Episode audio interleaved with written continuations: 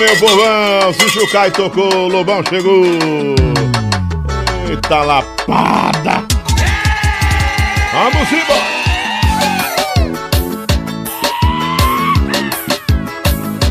Organizar direitinho. Esse aí é estourado. Estourado nada, capitão. Vai dar devagarinho.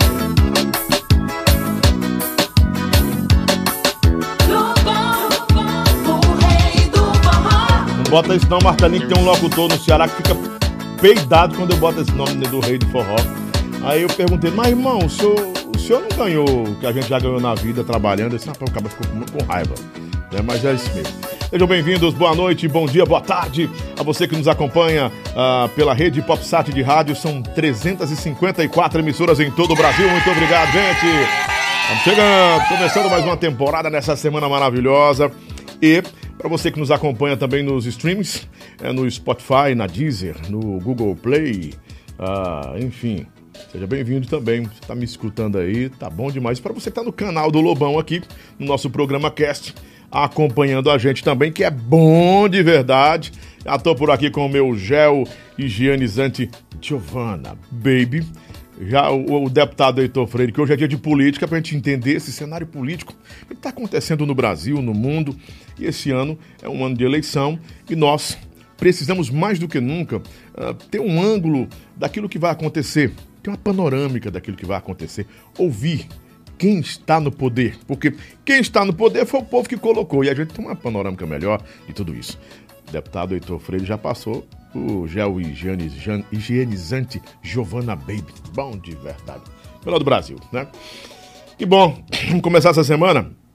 Vou passar a agenda para você da semana. Hoje nós temos o deputado Heitor Freire.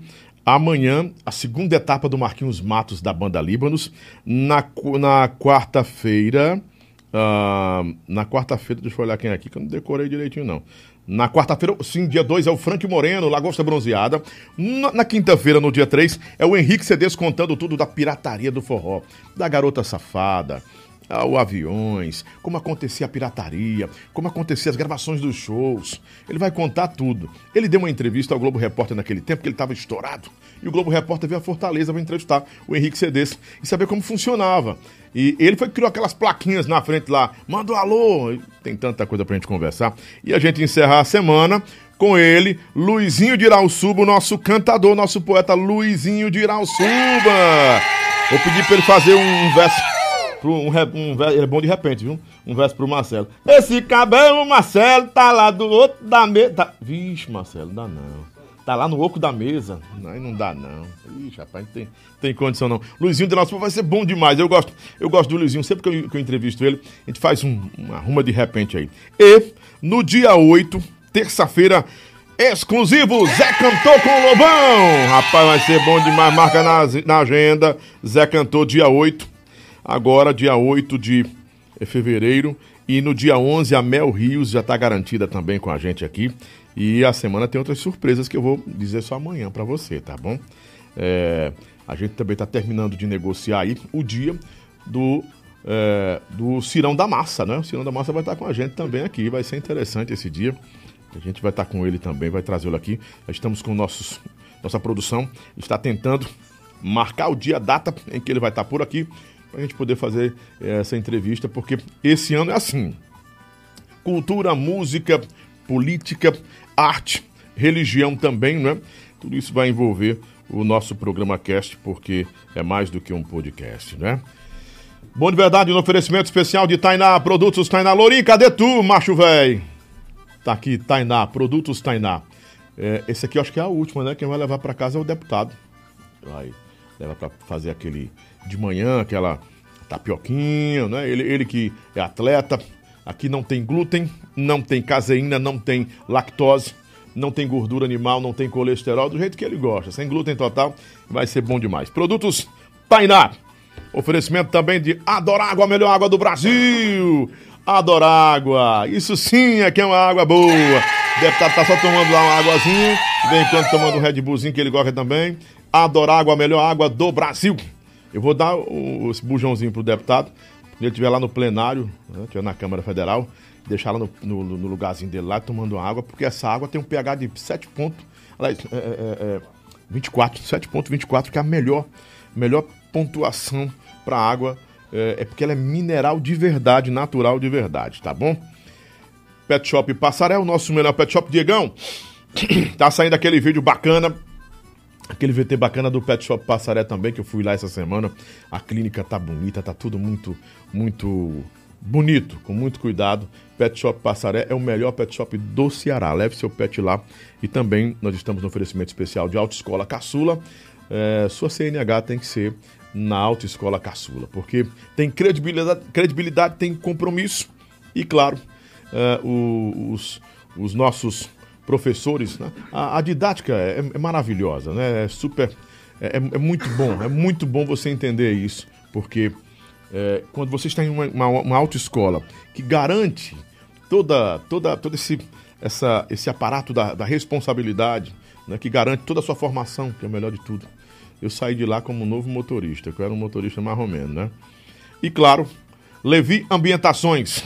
Estive hoje à tarde lá na Levi Ambientações com o novo garoto propaganda da Levi Ambientações. Ele, Isaías Cedes, o homem, o homem do forró.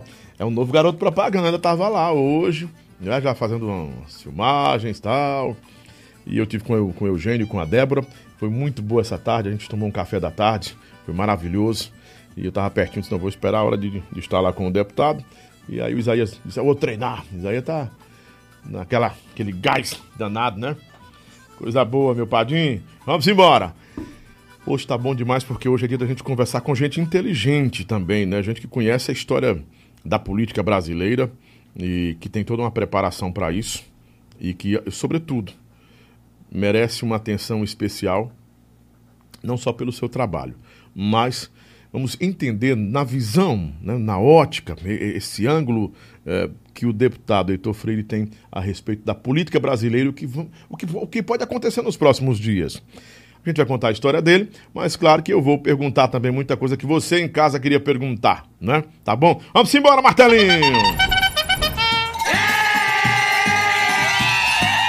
Formado em administração e pós-graduação em estudos bancários em varejo e comércio, é um administrador nato e um político é, que tem se destacado no Brasil. Filiado é, primeiro ao Partido Social Liberal, PCL, PSL, e nas eleições ele conseguiu, em 2018, uma marca de quase 100 mil votos. Foi eleito deputado federal pelo Ceará. Hoje, nossa conversa é com um deputado que é atleta também. Um deputado que tem uma mensagem não muito comum no seu meio. Alguns dizem que ele é marrento, que ele não tem medo de briga, que ele tem bastante personalidade no que fala e, sobretudo, ele confia muito na mensagem que tem. É evangélico, mas está no trânsito com todas as religiões, porque abraça a todos. Mas é um homem de muita firmeza na palavra. Hoje, nesse cara a cara, nesse numa conversa afiada, nós estamos recebendo o deputado Heitor Freire. Seja bem-vindo, deputado. Obrigado, Como é Lobão. tá?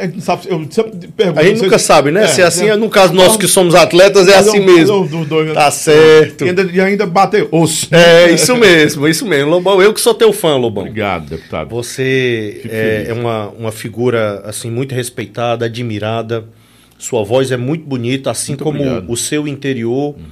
É, Eu pensei que você ia dizer o exterior, você também é um rapaz bonito. Não, rapaz, né? a idade chega, A idade Lobão. A chega. idade chega, Lobão. cuidar, eu tô né? vendo aí, mas, rapaz, mas ó, você Eu me tô com inspira. 50. Cara, você tem 50 anos, 50 irmão. anos. Tu tá muito bem, viu? É, Parabéns. Depois professor- eu quero saber o segredo disso aí, viu? O professor Ricardo descobriu qual é o segredo. É, Ah, pois é, rapaz. não, eu também sei, viu? Eu tô nesse rumo aí, viu? Ah, rapaz, tô Mas, ó, sabendo. Lobão, é sério mesmo. 50 Coisa anos boa. você é inspiração. Eu tenho 40, mas a gente pare- aparenta assim ser da mesma idade. Gentileza. Ô, não, ele não, você tá muito você bem, irmão. Você tá querendo conquistar meu voto. deputado. Não, eu, ó, eu sou afiado, irmão. Quando eu não gosto, eu não gosto. Quando eu gosto, eu gosto. sei, eu sei. E você logo de cara eu gostei, viu? Coisa boa. Nós somos irmãos, né? Somos sim. É, somos, somos irmãos. sim. Isso é importante. É, sim. Eu mando uma mensagem para os meus irmãos que vão entender. Nós estamos sempre de pé e à ordem, eu e o deputado, né? Isso mesmo. E A vida tem que ser desse jeito, né? Justa É. e perfeita. Mas Verdade. vamos conversar sobre sua vida, né? Vamos sim. Um pouco sobre sua vida e entender como foi a sua trajetória política, é, o, o seu amor pelo esporte, né? O seu Uhum. amor pelas pessoas também, não é? Ah, esse empenho em defender os, os menos favorecidos, né? Sim. Porque esse é o retrato da sua vida, apesar de ser incompreendido muitas vezes também. Verdade. E, e eu acho que isso faz parte desse processo. A incompreensão faz parte desse processo. O julgamento faz, o pré-julgamento faz parte. Sim. desse processo. Mas eu quero entender como tudo começou na sua vida pública. Lobão, eu é, nasci em Juazeiro do Norte. Na terra do Padim Paticício. É. Na terra do Padim Patrício. E eu tenho orgulho de ser do Cariri, orgulho de ser de Juazeiro do Norte. O meu pai, é, ele nasceu no Acre, Sim. Tarauacá. E muitos me perguntam, Heitor, teu pai nasceu no Acre. Meu avô cearense, meu bisavô cearense, seja, Uhum. todos cearenses. E na época da borracha, Sim, é, meu avô. Da extração da borracha. Exato. Meu avô foi pro Acre. Então, quando você chega na Amazônia, na Amazônia, no Amazonas Uhum. em geral, quando você chega é, no Acre, você vai conhecer muitos cearenses ou descendentes de cearenses. Seu avô era seringueiro? Meu avô foi pra lá pra ganhar dinheiro com borracha, é seringueiro Uhum, mesmo. E seringueiro. ganhou muito dinheiro naquela. Também perdeu, né? Depois que Uhum. a borracha Sim. terminou. Então, meu avô foi cearense, foi desbravar, ganhar dinheiro é, no Acre. E lá o meu pai nasceu. É, quando ele tinha 17 anos, ele retornou ao Ceará. Sim. Eram 14 irmãos, e ele, o, os- dos homens, o mais velho. É, é, tinha uma irmã mais nova, minha tia Salete, na qual eu morei com ela, vou já falar também um pouco dessa parte. E meu pai retornou. Naquela época, a irmã do meu avô, é, tia Netinha, era casada é, e o esposo dela, o, o tio do meu pai, né, meu tio avô, é, na qual foi um pai para o meu pai, é, foi governador do Ceará, Plácido Castelo. Plácido Aderaldo Castelo. Muitos aí do Cariri vão conhecer avenidas. Tem o Castelão, na qual foi ele é que fez essa obra, por isso que é em homenagem ao seu sobrenome. Ah, Castelão de coisa boa. Castelo. Então o Castelão, muitas- o Castelão vem. é do Plácido Aderaldo Plácido. Castelo, é Castelão. E Qual foi esse ano o, o ano da administração? foi na década de 70. 70. Década de 70, a administração dele. E ele foi um pai para o meu pai. E tem muitas outras obras, o Horto, lá de Juazeiro do Norte. Quando o padre Cícero foi enterrado, foi ele, foi, o- foi ele quem tirou a vela das mãos do padre Cícero. Era costume naquela época colocar uma vela. E aí teve para ele ser enterrado. Então, é, a minha família teve muita história. Só que esses políticos, essa herança política, infelizmente, não é lembrada na história, porque foi um político honesto.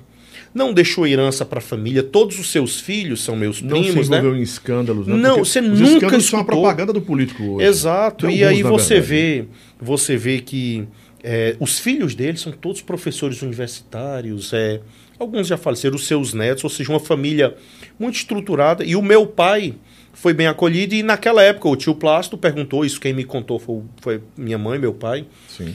é, convidou, perguntou: você quer ir trabalhar onde? Naquela época, polícia, eram todos indicados, não tinha concurso. Mas o meu pai sempre gostou de tecnologia, naquela época era o Telex, Sim. e ele foi trabalhar na Embratel. E aí o meu pai eh, era transferido a cada dois, três anos como funcionários de bancos, militares naquela época era Pessoal dois. da Refesa também, Exato, né? da, da Denox, Teleceará. O Denox. Isso, a cada dois, quatro anos eles eram transferidos. E aí o meu pai voltou para Fortaleza, eh, foi fazer um curso na Paraíba, casou com minha mãe na Paraíba, aí foi fazer outro curso no Rio de Janeiro. Aí meu irmão mais velho nasceu lá. Depois em Fortaleza, meu outro irmão, Leonardo, que é arquiteto, é secretário municipal aqui em Fortaleza. Eh, depois foi para Juazeiro do Norte, onde eu nasci, e depois para o Iguatu onde minha irmã nasceu, e eu fui com dois anos de idade. Então eu cresci no Iguatu. Eu me considero iguatuense de coração. E, e lá o meu pai está enterrado. Então, assim, eu tenho também uma ligação muito forte com o Iguatu. Então, quando eu tinha 13 anos de idade, uma família muito estruturada, meu pai um homem muito bom. Não estou aqui julgando quem fuma, quem bebe, eu estou apenas falando um pouco do meu pai, mas meu pai não Só bebia mesmo. não fumava. Um excelente pai, nunca vi ele brigando com minha mãe. Então a imagem de família que eu tenho é a melhor possível, Lobão. O meu sonho, desde criança, foi sempre constituir a minha própria família. Porque eu vi um bom exemplo no meu A pai. imagem do modelo do seu pai. né? Exato, a Seu pai. imagem do modelo do meu pai. E um homem bom, que amava a minha, a minha mãe. E, e assim, e tirava tempo, com, jogava bola com a gente. Ou seja, um excelente pai. E o meu pai, com espírito empreendedor, então no Iguatu foi o primeiro a ter antena parabólica. O meu pai começou a visualizar a tecnologia avançando, começou a se especializar em fax. E, e, e aí, quando eu tinha. Ele saiu da Embratel, perdeu a estabilidade de um servidor público e foi abrir a sua própria empresa para concorrer com a Embratel. Ou seja, era muito ousado, um espírito de empreendedor muito ousado. Só que em uma dessas viagens ele foi para Crateus e voltando à noite. Eu sempre viajava com meu pai nas férias. Nesse dia ele me convidou para viajar com ele. Eu não fui, quis ficar. Por um acaso, ele até achou estranho, ele saía para viajar às 5 da manhã, retornava no mesmo dia, eu estava de férias. Isso era em janeiro. E aí ele eh, dormiu no volante e entrou debaixo de um carro e faleceu. Então eu tinha 13 anos de idade com isso. Ele tinha o quê? O 45 impa- anos? 48 anos. 48 anos. Jovem, jovem, jovem. Muito Mas jovem. você tem 50 e tira, né? o- o- Um jovem, era jovem. jovem. E o meu pai, um homem altão, bonito, um negão bonito, cabelo caracolado. Uhum.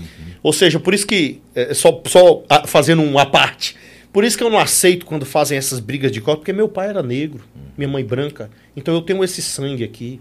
Então, Todos assim. nós temos. Todos né? nós, Meu avô, índios, mãe da ficar. minha mãe era, um negro bonito dos olhos azuis. Pois acredita? é, isso. Então, todo, nós somos tudo: índios, Somos tudo. europeus. Esse mosaico, E- nós somos Exato. mosaico, né? E aí, o, o- com 13 anos, o meu pai faleceu e eu senti, o filho mais novo, eu senti dentro de mim a responsabilidade de cuidar da minha família. E minha mãe passou uma dificuldade financeira muito grande, foi muito enganada.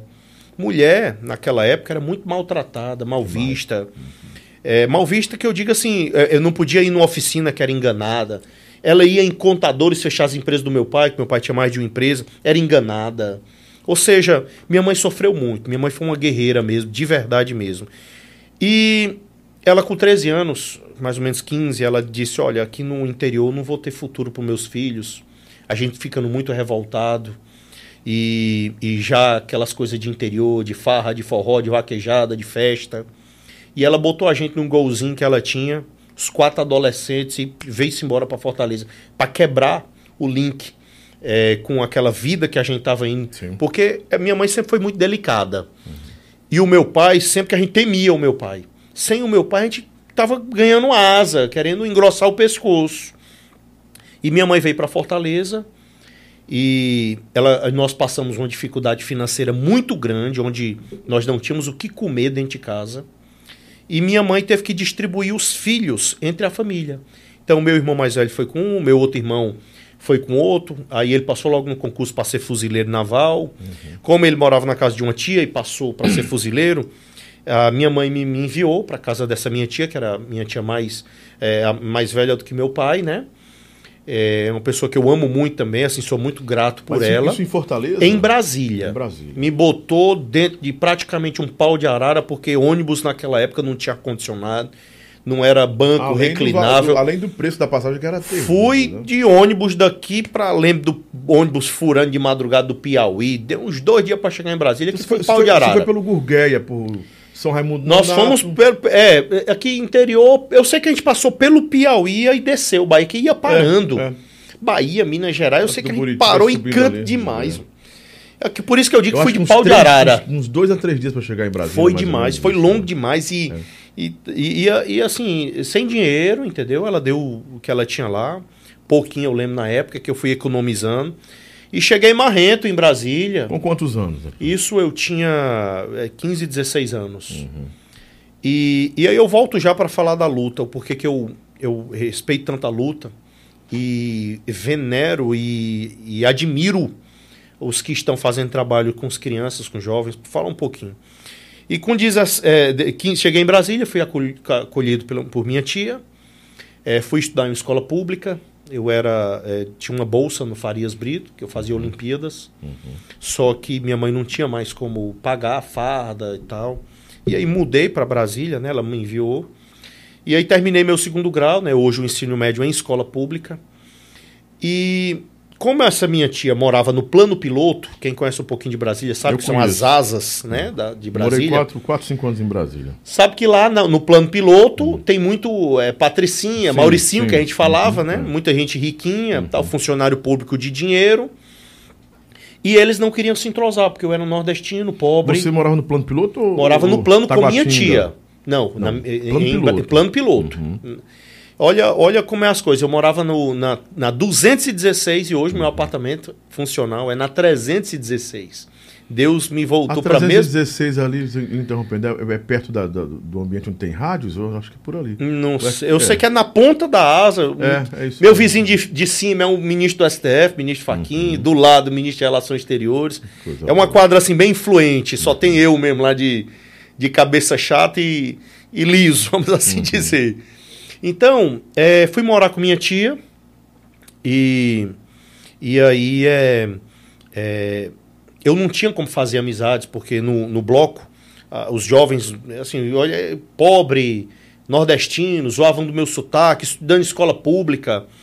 E eu criei amizade com o porteiro. O seu sotaque era bem pesado. Bem pesado. Hoje em dia, porque eu fiquei muito fora. Hoje, hoje a Mas mansão porque eu era o rodei o mundo. mesmo, antes era o Cariri Era, era mesmo, o né? ti, falava assim, de calça acochada, um cinto desse tamanho assim, bota zebu. E É o fui desse jeito pra Bré. Não sei nem se os, que- os, os, os novinhos aí vão, vão entender. Vão, poucos vão. É, e aí fui pra Brasília, Lobão, e, e eu criei amizade com o porteiro.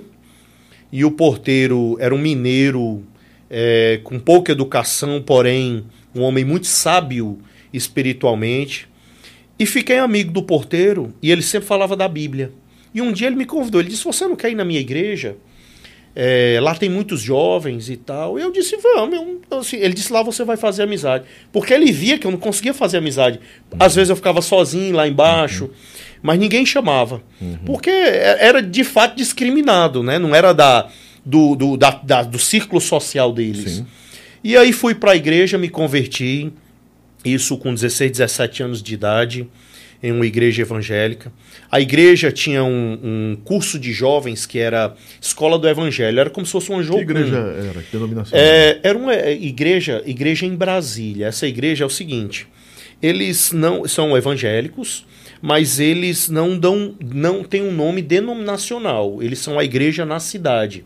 Acredito. É igual a igreja, igreja em Fortaleza. Exato, também igreja tem? em Não Fortaleza. são os coreanos, os chineses? Também tem, também. Ah. Conheci todos eles. Conheci o Dong Yulan. Essa raiz é, é chinesa. né? Marcelo é de lá da igreja em Ah, Fortaleza. pronto, eu fiz o que ele vai conhecer, o CEAP. Você sabe o CEAP? Pronto, eu fiz o CEAP. E eu me converti naquela época, em 98, 99. É, e a igreja em Brasília estava começando essa escola do evangelho antes do CEAP, que é, o CEAP é um centro de aperfeiçoamento de jovens. E nessa escola do evangelho, para atrair os jovens, eles, eles é, para atrair os jovens, eles faziam um sistemazinho de pontuação.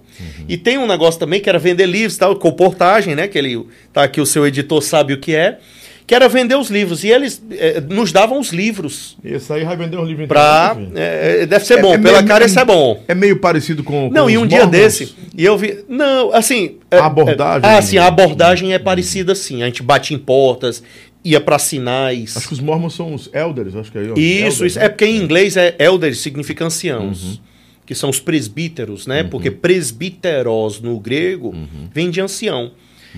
E, e- e bispo, é, eu estudei um pouco do grego antigo. Bom, antes de falar disso, aí eu só vou concluir aqui. Com Sim, 17 anos, me converti na igreja em Brasília e eles tinham um entremesclar com os jovens dos Estados Unidos. Iniciei o CEAP, que era tipo uma Jocum, para missionários. Jocum é perfeito. Pronto, então era bem parecido mesmo. Eles treinam biblicamente, dão aquela ousadia para a pregação do evangelho. Sim. E eu vi ali a oportunidade da minha vida, porque era o seguinte: quem tivesse mais pontos, os jovens iam ganhar uma passagem para os Estados Unidos. Aí eu pensei, eu digo, "Rapaz, eu não tenho nada a perder, estou em escola pública. É, era, era assim, antes, de, antes de, de, de Jacó se tornar Israel, ele não era bem espertinho, né? Segurou e tal. Jacó. Aí eu digo, rapaz, eu bem Jacozinho, bem primo- espertinho. Ganhou a primogenitura por causa Exato. do que vendeu pro irmão. Mas né? eu fui desse jeito, porque eu queria uma oportunidade E eu vi ali uma oportunidade que Deus estava me dando é, para é, poder fazer algo da minha vida, um sentido que eu estava sem sentido ali sozinho, sem minha mãe, sem família, sem amigos. Me converti de verdade, entrei na escola do Evangelho, depois CEAP, e comecei a sair vendendo, pregando o Evangelho com ousadia e ganhei uma bolsa para ir ficar um mês nos Estados Unidos. E fui, e depois o, o, o irmão é, responsável da igreja, o pastor da igreja, que era um chinês chamado Silas Wu. Ele era um, ele era um professor eméritos de, de Harvard e da Universidade de PhD da Universidade de Columbus, mestre na Universidade de Yale. E foi contemporâneo, ele vai saber quem é, Witness Lee. Foi um dos, dos, dos cooperadores de, do Witness Lee. Então eu conheci praticamente todos. Fui, fui, é, ele gostou muito de mim, o Silas Wu. E ele disse: Rapaz, você fica nos Estados Unidos. Ele foi conselheiro de dois ex-presidentes americanos, Reagan e Nixon. Nossa. Era um cara, é Boston, a região de Massachusetts, uhum. tem Harvard, MIT, os melhores hospitais do mundo. E ele Sim. disse: Você fica e eu vou cuidar de você como se fosse meu filho. Ele, a esposa dele, praticamente foram meus pais, né? apadrinharam. Uhum. Fiquei nos Estados Unidos, aprendi a falar, falar bem o inglês. Ele me colocou em uma universidade que ele disse, Heitor, através da educação você vai vencer na vida. E enquanto eu estudava, eu é, trabalhava, trabalhei em tudo, como diz o, no ditado popular, comi o pão que o diabo amassou. Entreguei pizza, limpei muita privada, limpei muita casa, é, é, limpei muita neve, tirava neve. E, e fui para a universidade, eu pagava e estudava.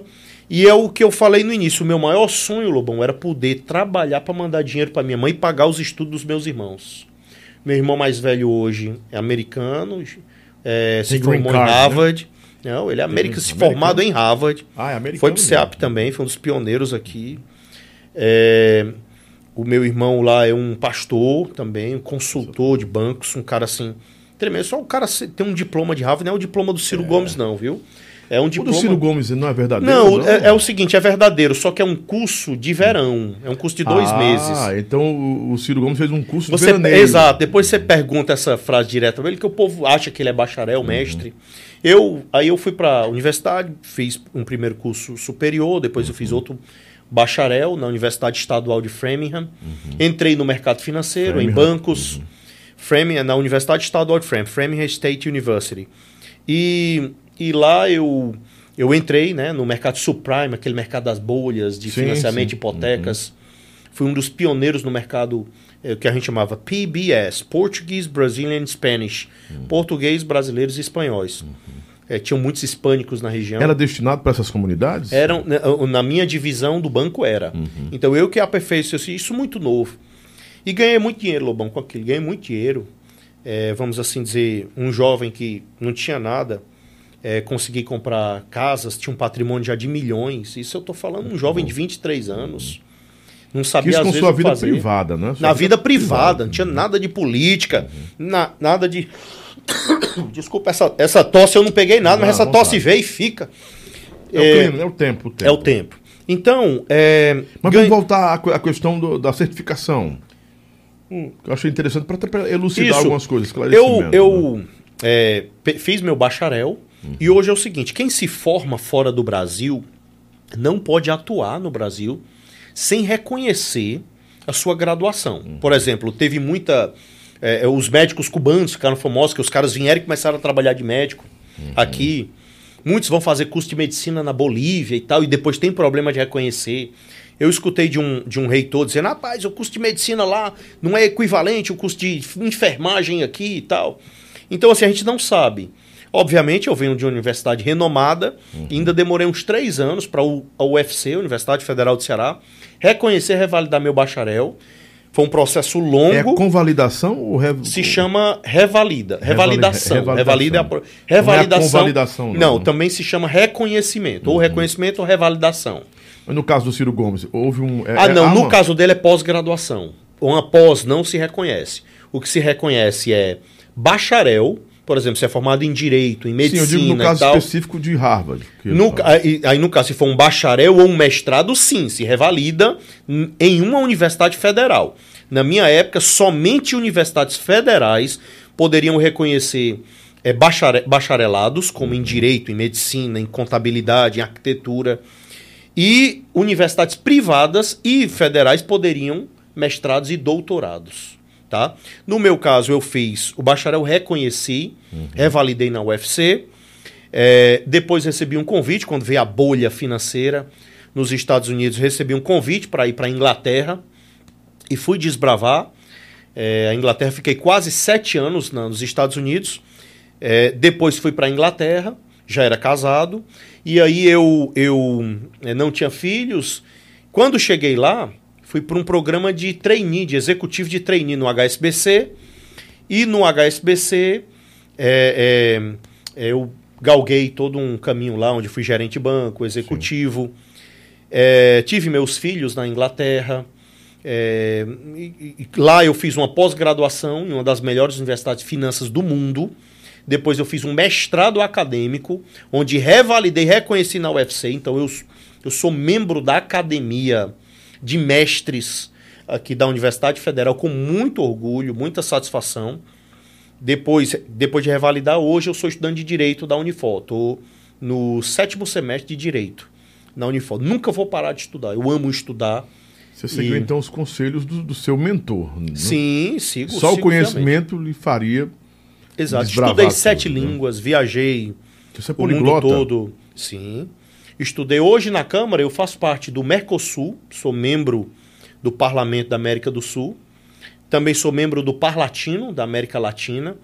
E tenho muitas entrevistas. Quando eles pedem entrevista ou debates direto em inglês, francês, espanhol, eu sou sempre convidado. Então tenho muitas entrevistas minhas em outras línguas. Estudei o russo, mas estudei o mandarim, o chinês. Mandarim é complicado. Isso, eu ia na época para Taiwan, a igreja lá é muito forte. É em Taiwan, é, a, é, a- é onde né, muitos saíram de, de- de- da China perseguidos, foram para Taiwan. Então, é, em 2012, Lobão, Assim, só queria perguntar, já que você conhece tanto sobre, sobre- esse ministério, Uhum. eles conseguem se estabelecer na China? isso. É bem bacana isso, e eu gosto de conversar muito, porque assim, eu sou muito curioso. E na China, nós temos muitos cristãos, Lobão, muitos que você... A história de conversão do- desse meu pai, do Silas Wu, é muito bonita, porque foram missionários americanos para a China, antes de Mao, de Mao Tse Tung. E Mao Tse Tung deu ordem de queimar a Bíblia, de perseguir os cristãos. E eles queimaram Bíblia. E um pedacinho da Bíblia em chinês, e, desculpa, em mandarim, porque no chinês tem mais de 52 dois dialetos. Dialetos. Né? O cantonês, o mandarim, eu estudei o mandarim. E um pedaço da Bíblia é, queimada caiu no chão. O Silas, o nosso irmão Silas, pegou um pedaço desse papel e pregou na caminha dele em cima. E ele não sabia o que aquela significava. Mas ele, todos os dias, ele lia aquilo, ao acordar e ao dormir. O Silas, Era- que não é o Silas Malafaia. Não, não é. O Silas U. Por isso que eu disse W-U. E o Silas, ele, ele lia essa passagem bíblica e era a oração do Pai Nosso. Exatamente. Se eu não me engano, Mateus 5, alguma coisa assim, 6. E ele lia todos os dias, Pai Nosso que está... Ele não sabia o que era aquilo. Ele não tinha nenhuma realidade cristã. Ele não sabia quem era Jesus. Aí um dia, quando ele foi estudar na Universidade de Taipei, ele encontrou missionários, de novo, americanos, e quando vieram falar de Jesus, quando vieram falar da oração do Pai Nosso, ele falou, eu sei dessa oração. Aí falou, recitou a oração, e o pessoal ficou como? Aí ele explicou. Então, é uma história de conversão muito bonita. E na China, hoje, nós temos muitos irmãos, muitas igrejas. É, eu comparo um pouco com a pandemia, que ninguém pôde congregar e eles partiam pão em suas famílias. Ou então, vizinhos, quando as famílias eram pequenas, eles se reuniam é, em grupos, pequenos grupos, para falar da Bíblia uns aos outros. E cada um, como não podia ter a Bíblia, cada um rasgou um pedacinho da Bíblia e um trocava essas mensagens bíblicas. interessante. É, e até hoje na China, onde as Bíblias são proibidas, onde as igrejas são perseguidas, onde os cristãos não podem professar sua fé, tem muitos cristãos e eu tenho contato com muitos deles. A, a China faz hoje. parte da janela 1040? Acho que é 1040 o nome da janela. Não, não, não sei, não sei especificamente. Que- Eu sei que a Acho que é China hoje 1040 o nome da janela. Eu que é um, sei. um ponto específico de evangelização, de, de missões, né? Entendi. E aí hoje eu, eu me aí depois eu, eu é, hoje me reúno né, com o reverendo Munguba, na- com o pastor Costa Neto, na Videira, comunidade é, é, das nações, ou seja, eu ando um bocado, semana passada fui na Assembleia de Deus. O tempo que eu tenho para adorar, hoje eu adoro, me converti novo, sou um homem de fé, estudei a Bíblia é, e tive o prazer de estudar em hebraico, em grego, no grego antigo e, na, e, no, e, na, e nos Estados Unidos, eles nos orientavam a recitar a Bíblia, a decorar a Bíblia. Então eu tinha assim o livro de Mateus, o livro de Timóteo, tudo decorado. Hoje eu lembro de uma parte em grego é, e, e recito muitos versículos porque eles queriam que os jovens tivessem essa marca né, é, é, da palavra em si. Em 2012, Lobão, eu escutei um discurso. Eu sempre segui uma linhagem conservadora Sim. é, devido aos meus ensinamentos cristãos. E nem todo direitista é conservador, mas todo conservador é de direita. Eu, no meio da direita, porque É fui um impossível ter um conservador com. Não, todo conservador é de direita. Porém, é, Mas ele não pode ter um pensamento progressista? Não, progressista? não, não, porque, porque é, esquerda e direita, as pessoas não sabem nem de onde surgiu. Isso veio da França, onde os que sentavam ao lado direito do rei, o lado esquerdo, a- aos protestos. E com o tempo, direita e esquerda foi, foi se. é, eles foi se moldando ao tempo. É, E virou sinônimo de outras coisas também. Virou, outras- virou outras sim, sim, também, sim. né? Só que o conservadorismo ele segue uma mesma ideia de conservar, de guardar aquilo que foi testado e provado Uhum. e funciona.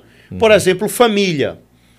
Eu respeito a todos que pensam diferente e eu sempre digo uma frase, Lobão, que é o seguinte: eu posso até discordar com o que você diz, mas eu sempre vou lutar e respeitar o seu direito de dizê-la, de opinar Sim. de ter o seu pensamento. Podemos discordar, mas você tem o direito a isso. E é, o conservadorismo, hoje, ele conserva aquilo que foi testado e provado, por exemplo, a família. Não tem como a humanidade prosseguir sem um homem e uma mulher, ter um filho. Isso é família. Entendeu? Não quero entrar em polêmica, não quero ser polêmico, não vou. Não estou aqui entrando no mérito. Aceito dois homens, dois. Podem, podem ser felizes da forma que vocês quiserem. Porém, a reprodução, o homem, é, tem que ser através de um homem e de uma mulher.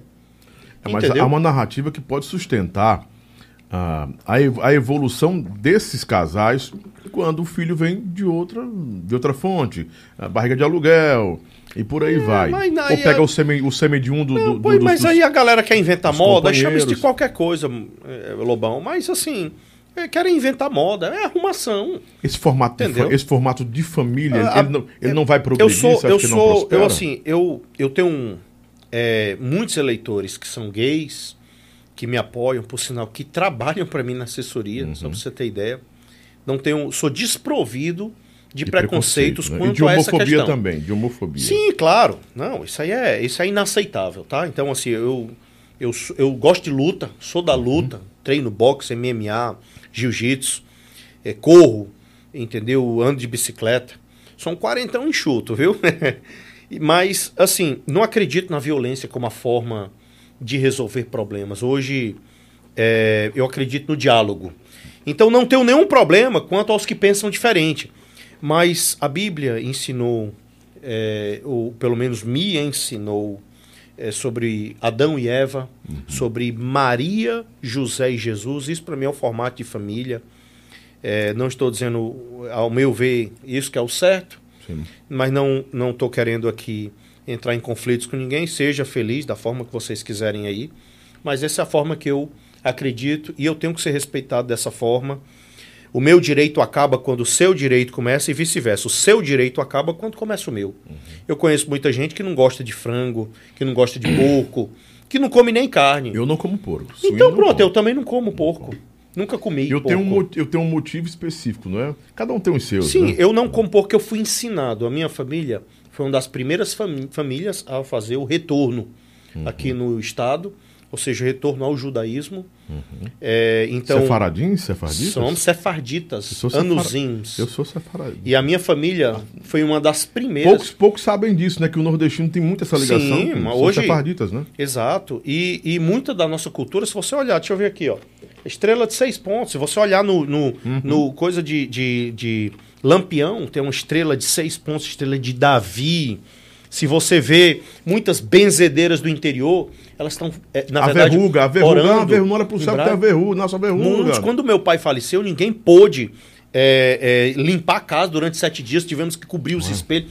São coisas, a gente, eu não São como a pouco, não é que vem, que a né? gente não sabia. E hoje eu sei porque a minha família fez o retorno. Veio uma. Veio é, é, rabinos de Israel Uhum. para reconhecer a, a nossa. Isso abriu uma porta para estudos sefarditas, é, askenazes, né? Ashkenazes. Ashkenazes. E, e aí, como eu morei nos Estados Unidos, eu conheci as sinagogas que, é, que saíram, foram judeus. A primeira sinagoga das Américas está no Recife Antigo. Isso. Muitos não sabem disso. Uhum. Os judeus, quando o- os portugueses retomaram né, o que hoje é Pernambuco, é, que estavam os holandeses, muitos judeus vieram com os holandeses, Uhum. e eles saíram de lá perdidos, fugidos, e foram parar em New Haven, que era Nova York hoje. E as primeiras Nova sinagogas... York é formada por judeus. Sim, né? judeus. Por judeus. Então, assim, nós temos uma raiz judaica muito grande. Por isso, meu, minha linhagem, é, o meu pensamento. E você sabia, eu vou base- contar aqui. Você sabia que tem. Que é, Nova York foi fundada por judeus que saíram do Nordeste? Exato, exato. Foi, é Foi isso que eu tô Ceará, falando. foi do Ceará? As primeiras, não, foi de Pernambuco. Pernambuco, do Pernambuco, Isso. isso. E esses judeus foram se esconder, Lobão, no interior do Rio Grande do Norte, Ceará e Pernambuco. Uhum. Existem cidades que é vem a ver. Aí o pessoal, vem a ver. Vem a ver. É vem conheço. a ver. Vem a ver. Vem amigo, a vé em hebraico é amigo. Ali eles podiam E se. Vem a ver é próspera demais no Rio Grande do Norte. É? Eu transmito meu programa lá. Olha que legal. Eu, É eu, 105 eu só conheço rádio de lá. nome, eu Vem só ver conheço de nome. Muito rico. Mas esse é a vé de amigo.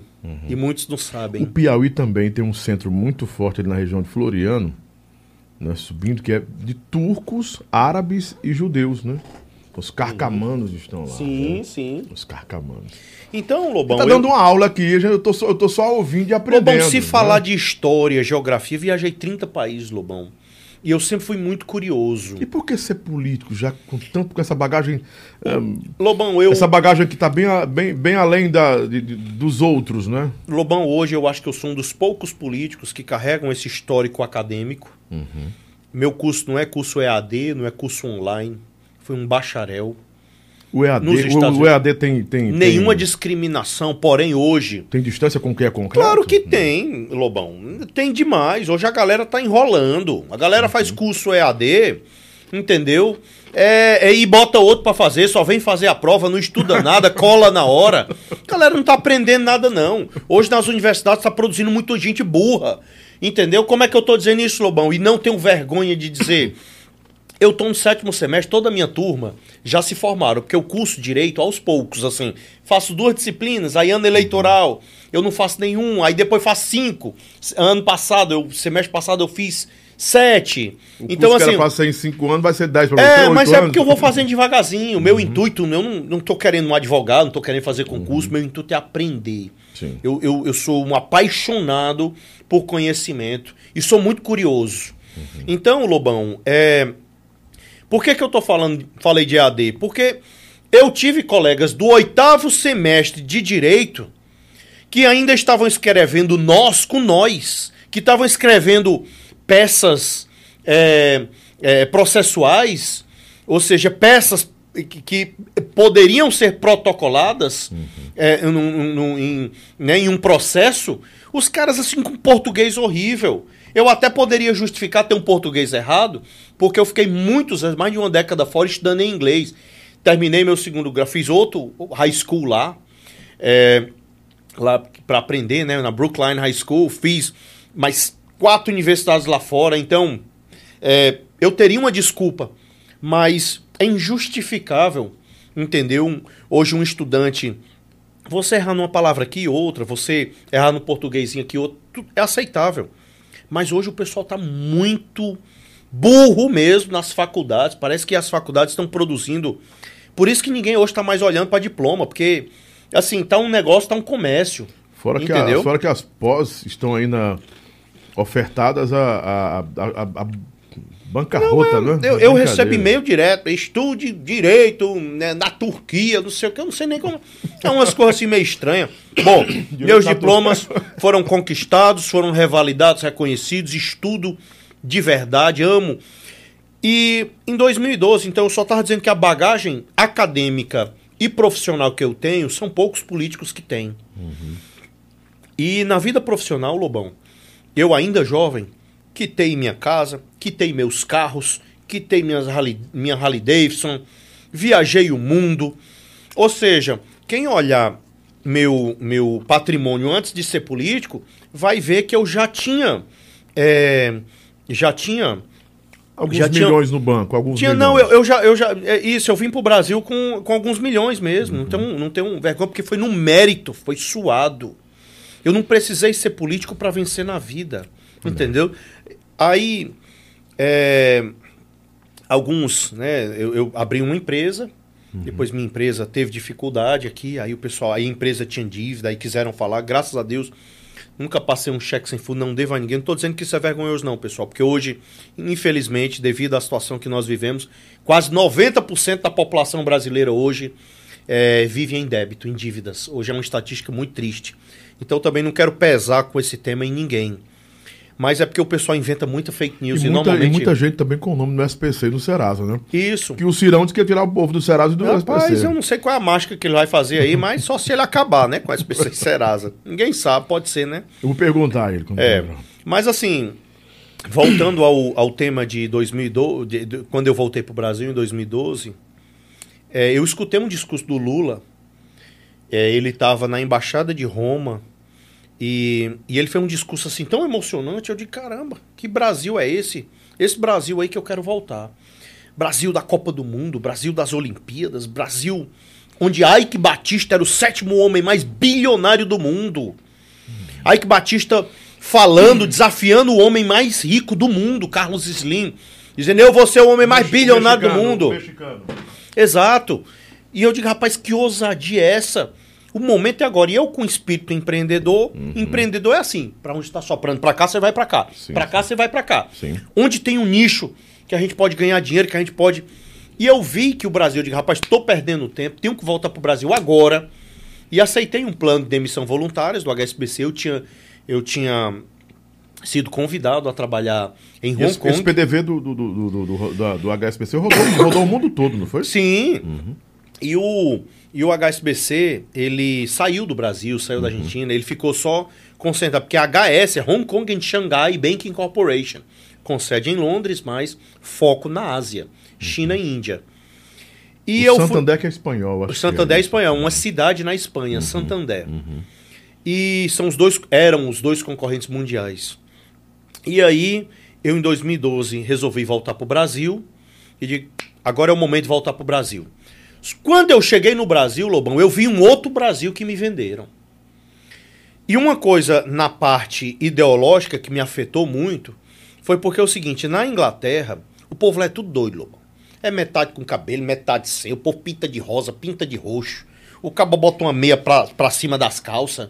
Outro de, de sapato. Então, assim, eles têm uma moda meio estranha. É um liberali, É, liberalismo só que, só que tem uma coisa lá, Lobão. Eles não tocam em crianças e eles respeitam crianças. Sejam idosos, héteros, parece, homos, também, né? gente nova. Lá você não vê essa conversinha, o cara maior de 20, 30 anos, atrás de menina de 15, 16 anos. Lá você não vê isso.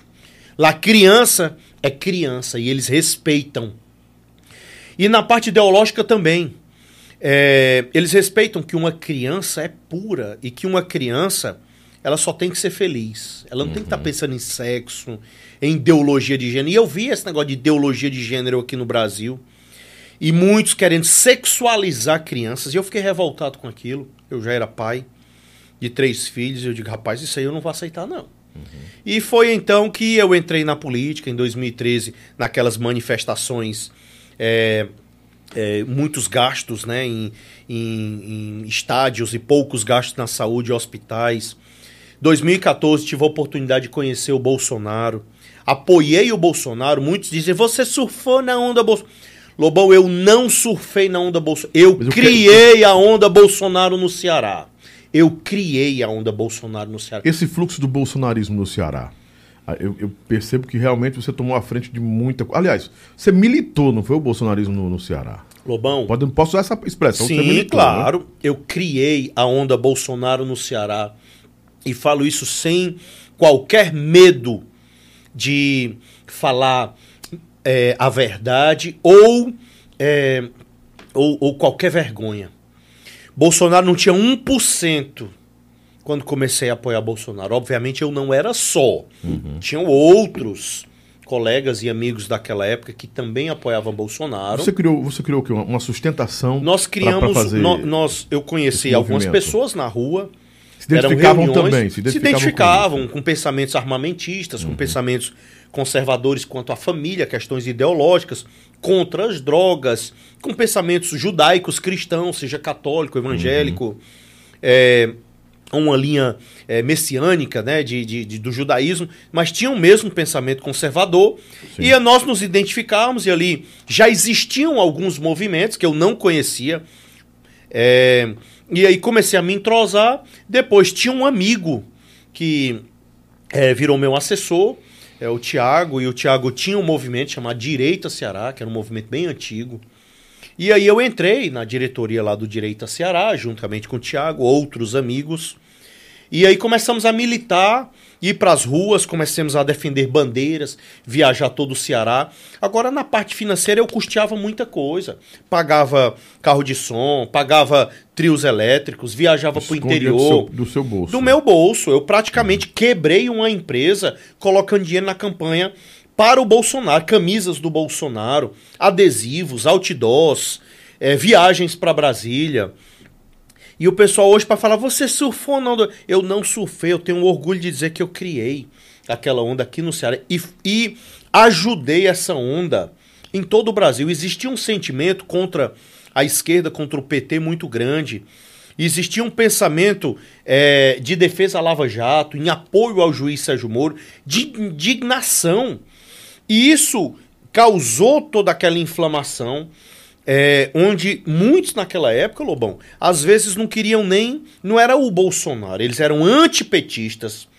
é, porque muitos dentre os movimentos é, contra Dilma, pe- impeachment, eram até de esquerda. Eu conhecia pessoas Mas de não esquerda. concordavam mais com, Com a Dilma. Com a Dilma. Então, assim, dentro daqueles movimentos anti-PT, anti-esquerda, por sinal, depois que eu entrei na Câmara dos Deputados, hoje, quando a gente chama outro. É, outra pessoa de outro partido, seja lá do PSB, PSOL, PDT, a gente chama. Eu, já algumas discussões eu digo, vocês petistas, ele petista não, eu sou do PDT.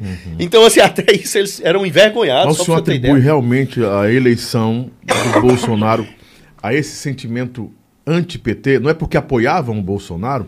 E, e- e e esse, é, esse movimento bolsonarista no estado do Ceará, o qual você esteve participando Lobão. e criou, elegeu quantos, quantas pessoas aí? Ele- Você, André Fernandes, quantos mais? É, Lobão, o, o Bolsonaro, quando veio aqui, se eu não me engano, foi em 2015. Ele foi para uma manifestação na Praça Portugal. Não deixaram sequer ele subir no subir no, no trio elétrico. A maioria daquela galerinha do PSDB, aí tem hoje vereadores, tem hoje é, pessoas que eram contra. Até 2018, eram contra Bolsonaro. Entendeu? Aí hoje são tudo bolsonarista, de direita, defensores dos bons costumes. Entendeu? E na verdade nunca foram. Hoje, hoje esses aí Mas surfam. ocupam cargos públicos hoje? Claro, tá cheio, tá cheio. Eu não vou querer aqui falar para não entrar em, em polêmica, não, com medo de dizer. entendeu? Mas naquela época nenhum deles apoiavam Bolsonaro, entendeu? Teve um, teve um deles aí que quando veio, acho que foi Flávio Rocha, que queria ser candidato a presidente, foi receber o Flávio Rocha no aeroporto e hoje é um grande bolsonarista, entendeu? Então assim, é cheio disso hoje. Aí, peraí, eu sofri na onda Bolsonaro, quando Bolsonaro não tinha 1% nas pesquisas e eu apoiei Bolsonaro. E hoje que Bolsonaro é presidente, aí tá cheio de bolsonarista, entendeu? E as minhas, naquela época nós, eu Bolsonaro me passou o partido, o PSL, eu fui presidente até então, fiz uma aliança com o Capitão Wagner, passei o partido PSL, que hoje vai ser União Brasil, para o Capitão Wagner, onde eu apoio o Capitão Wagner para o governo do Estado. Nunca abandonei meus pensamentos e a minha linha ideológica de direita e conservadora. Sim. Eu tenho moral para falar isso. Eu não sou esses aí é, que respondem a processos criminais, a processos. Eu não respondo a processos criminais, eu sou ficha limpa, não tenho rachadinha em meu gabinete, não pratico nepotismo, entendeu? Não, não tenho funcionário fantasma. Eu tenho moral hoje para bater em cima de uma mesa e falar isso. E muitos desses aí defensores e tal bolso que estão surfando verdadeiramente na onda é que são esses falsos. Então, é, fomos eleitos dois deputados estaduais e um deputado federal naquela época. É, depois, por questões. Tudo isso nesse fluxo do movimento. Nesse fluxo, defensores da direita e tal, nós éramos juntos. Depois, os dois estaduais começaram, se, se uniram para tomar o partido, queriam ser candidato a prefeito, é, queriam começar a indicar interiores e tal. E nós tivemos são? a O André discordância. Fernandes e- O André Fernandes e o delegado Cavalcante se uniram os dois, fizeram um dossiê que até hoje nunca apresentaram, dossiê vai falso. Aí é cheio de. Aí vinham e falavam, é cheio de denúncia. O Heitor é, tem. tem áudio, o Heitor é, tem. O, o, o meu local de escritório é o meu gabinete hoje. Aí, ah, o Heitor tem. É, a loja dele, minha loja já tinha sido fechada em 2017. E aí o pessoal falando, assim, fake news, fake news. E graças a Deus nunca se sustentou nada disso. Mentira, mentira o que eu gravei o presidente da República. Isso é mentira, Lobão. Não Isso é procede fake- isso? Não procede, isso é fake news. Isso é mentira. Quem gravou Nunca- o Cajuru. O Cajuru gravou, né? Nu- Ah, o Cajuru gravou. E outra coisa que eu vou lhe dizer, Lobão.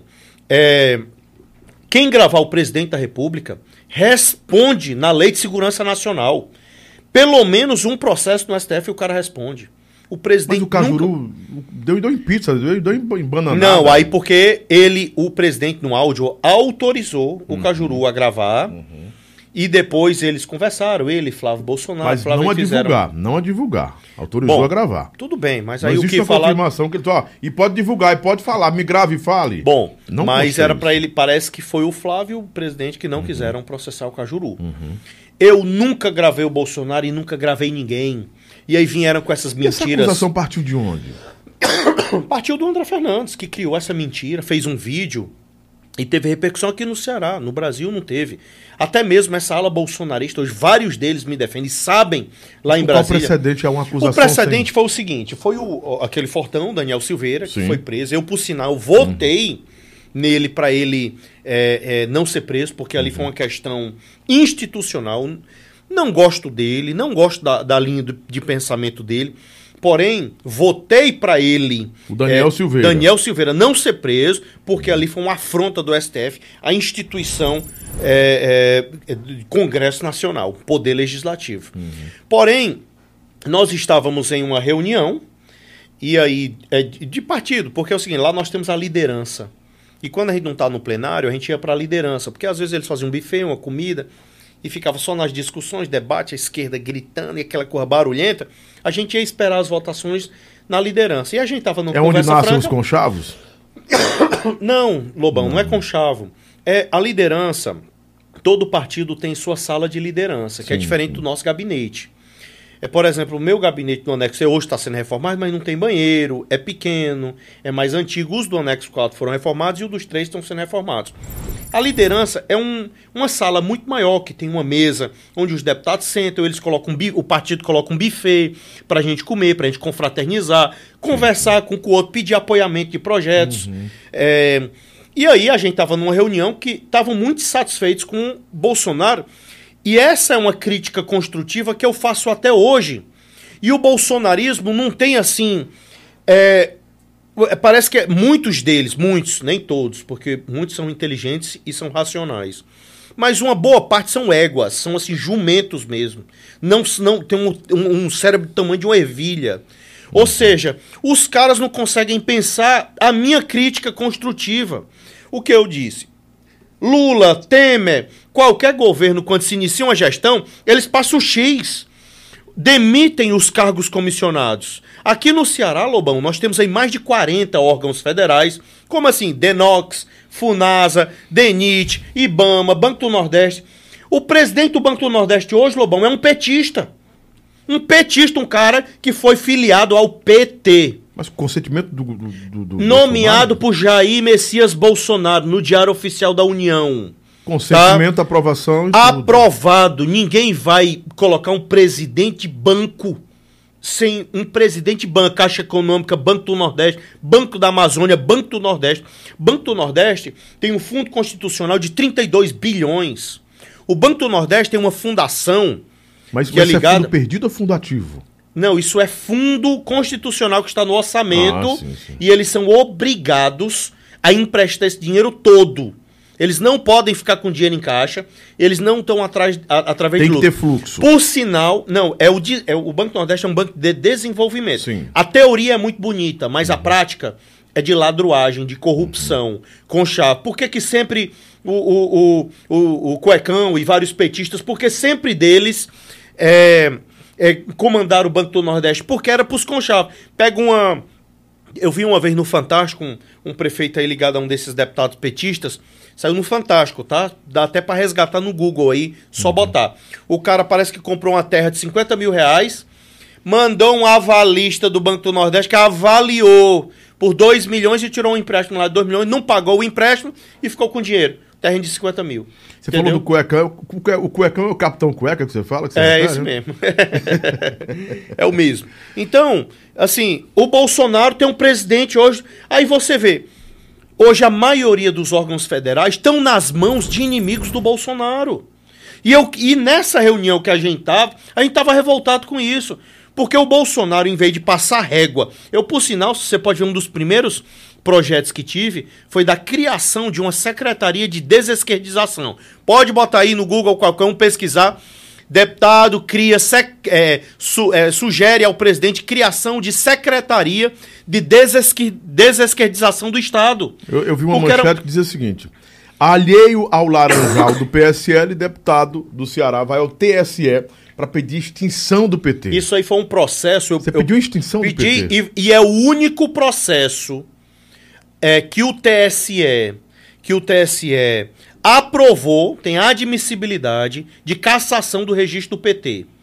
Hoje, se o PT deixar de ser partido, é um processo pessoal meu, de meus advogados, com mais de 3 mil folhas, com provas e fatos, caso concreto de roubo, recebimento de dinheiro no exterior, dinheiro que veio das Farc, que, que veio de um bocado de canto aí, que não presta.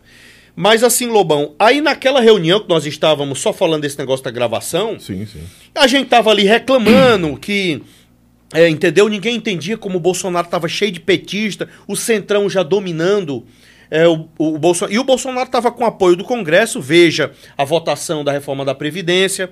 Veja é, como que estavam as votações. Ele aprovando tudo, ele tinha um apoio popular e sem se preocupar é, com o que o professor Olavo de Carvalho, é, na qual eu, eu tenho uma memória muito grande dele, fiquei hospedado lá em, em- na região de Richmond, nos Estados Unidos, na Virgínia. Tive aulas, fui um dos primeiros alunos do COF, tive aula com o professor Olavo na casa dele e aprendi muito com ele. E o professor Olavo falava direto, ele O dizia, Olavo olha, era professor, o saudoso Olavo era professor por, por, por Autodidata, respeito, por, por, por. Uhum. respeito, né? Sempre foi um autodidata, né? isso, era um homem inteligente. Inclusive, os, o- os jornalistas do Brasil É, são, eram, são muito avessos. A, eram, Exato. eram muito avessos. Olavo. Mas eu conheci o professor Olavo. Eu, muitos querem é, brigar e falar. É um homem que tem uma memória fantástica. Leu muito. Muito inteligente. E se converteu. Pediu perdão dos seus pecados nos seus últimos Ele era, dias. era, é, católico. Mas né, mexia com coisas cristão. esotéricas também, né? Gostava de estudar o Não, esoterismo. não, é porque é o seguinte, O Lobão. isso é- hermetismo, ele, fu- ele era muito, muito Não, é, é porque é o seguinte. apaixonado pelo hermetismo. Nós eu- que, Ah, nós que conhecemos um pouco é, a história das religiões, sabe que dentro do judaísmo nós temos a Cabala. Sim, o Cabalá. Exato. Então, é, aí alguns cristãos que não conhecem, ah, você quer falar de, de numerologia, quer falar dos astros. então, assim. Os, então, três, rei ma- os três reis magos. então, assim, mas na verdade a Bíblia não diz que foi três reis magos. Não, eu tô falando de Não fala que foram. A Bíblia não, Não. fala na- nem que foram reis. É, é, é, Tem ou que que foram o magos. contexto da coisa. Entendeu? Foram, foram assim, não fala de três. Então, mas a, a- a- nós temos ali números: o 7, o 12, o 3, o 4, 40, o 40. A minha história de vida, Lobão, foi baseada em três períodos de sete. E eu lembro da história de Moisés, que foram três períodos de 40 anos. O 40 é provação, é, é 40 semanas de gestação, 40 dias que Jesus ficou no deserto, ou seja, o 40, 40 anos a vida de Moisés, foi três períodos de 40 anos. Os, os primeiros 40 anos ele ficou no, no, no palácio eh, do, do rei do Egito, como príncipe, e ele ali acreditava que ele era. O eu, ele achava que era o eu sou, por isso que ele quis fazer justiça com as próprias mãos. No segundo período, ele ficou 40 anos no deserto, vendo que ele não era nada. E no terceiro período de 40 anos, ele viu que Deus é. E hoje minha vida foi. E foi- a rocha e não. e não saiu, e- e- não faz lugar. não saiu do lugar e, e Moisés ele, ele ali passa uma mensagem desses três períodos de 40 anos e eu passei três períodos de sete anos da minha vida. Os primeiros sete anos nos Estados Unidos onde eu aprendi muito ganhei muito dinheiro. Segundo período nos Esta- na Inglaterra onde eu reconheci quão frágil e que eu não era. E hoje aí já faz o que mais de sete anos mas quando eu fui eleito deputado federal eu tinha pouco mais de sete anos aqui. Foram os terceiros períodos de sete anos onde Deus, onde Deus mostrou na vida que eu não sou nada, que Ele é tudo. Então hoje a minha vida é muito enraizada na fé e em reconhecer que Ele está acima de tudo. Alguns podem até dizer, ah, para beber água você pede. Hoje tudo que eu faço, Lobão, inclusive para vir no seu programa, eu pedi a permissão do meu Senhor para vir aqui. Hoje eu não faço nada sem pedir ao meu mestre hoje que ele me oriente e me guie em tudo que eu faço. Então, Então tô- você é cristocêntrico em tudo. sou altamente cristocêntrico e, e, não, e não existe outra coisa na minha vida a não ser Cristo. Então, é, é, Lobão, aí, né, na- só voltando o papo lá dos deputados, e a gente desabafando, conversando sobre essas questões de escala, o Daniel Silveira nos gravou e uma parte é, dessa, dessa, dessas gravações, o presidente me ligou no meu telefone. Eu estava no Viva Voz, entendeu? E aí eu não tenho nem como gravar num WhatsApp da vida, entendeu? Então aquilo aí no dia seguinte ele quis se credibilizar, o Daniel Silveira foi mostrar ao presidente essas gravações.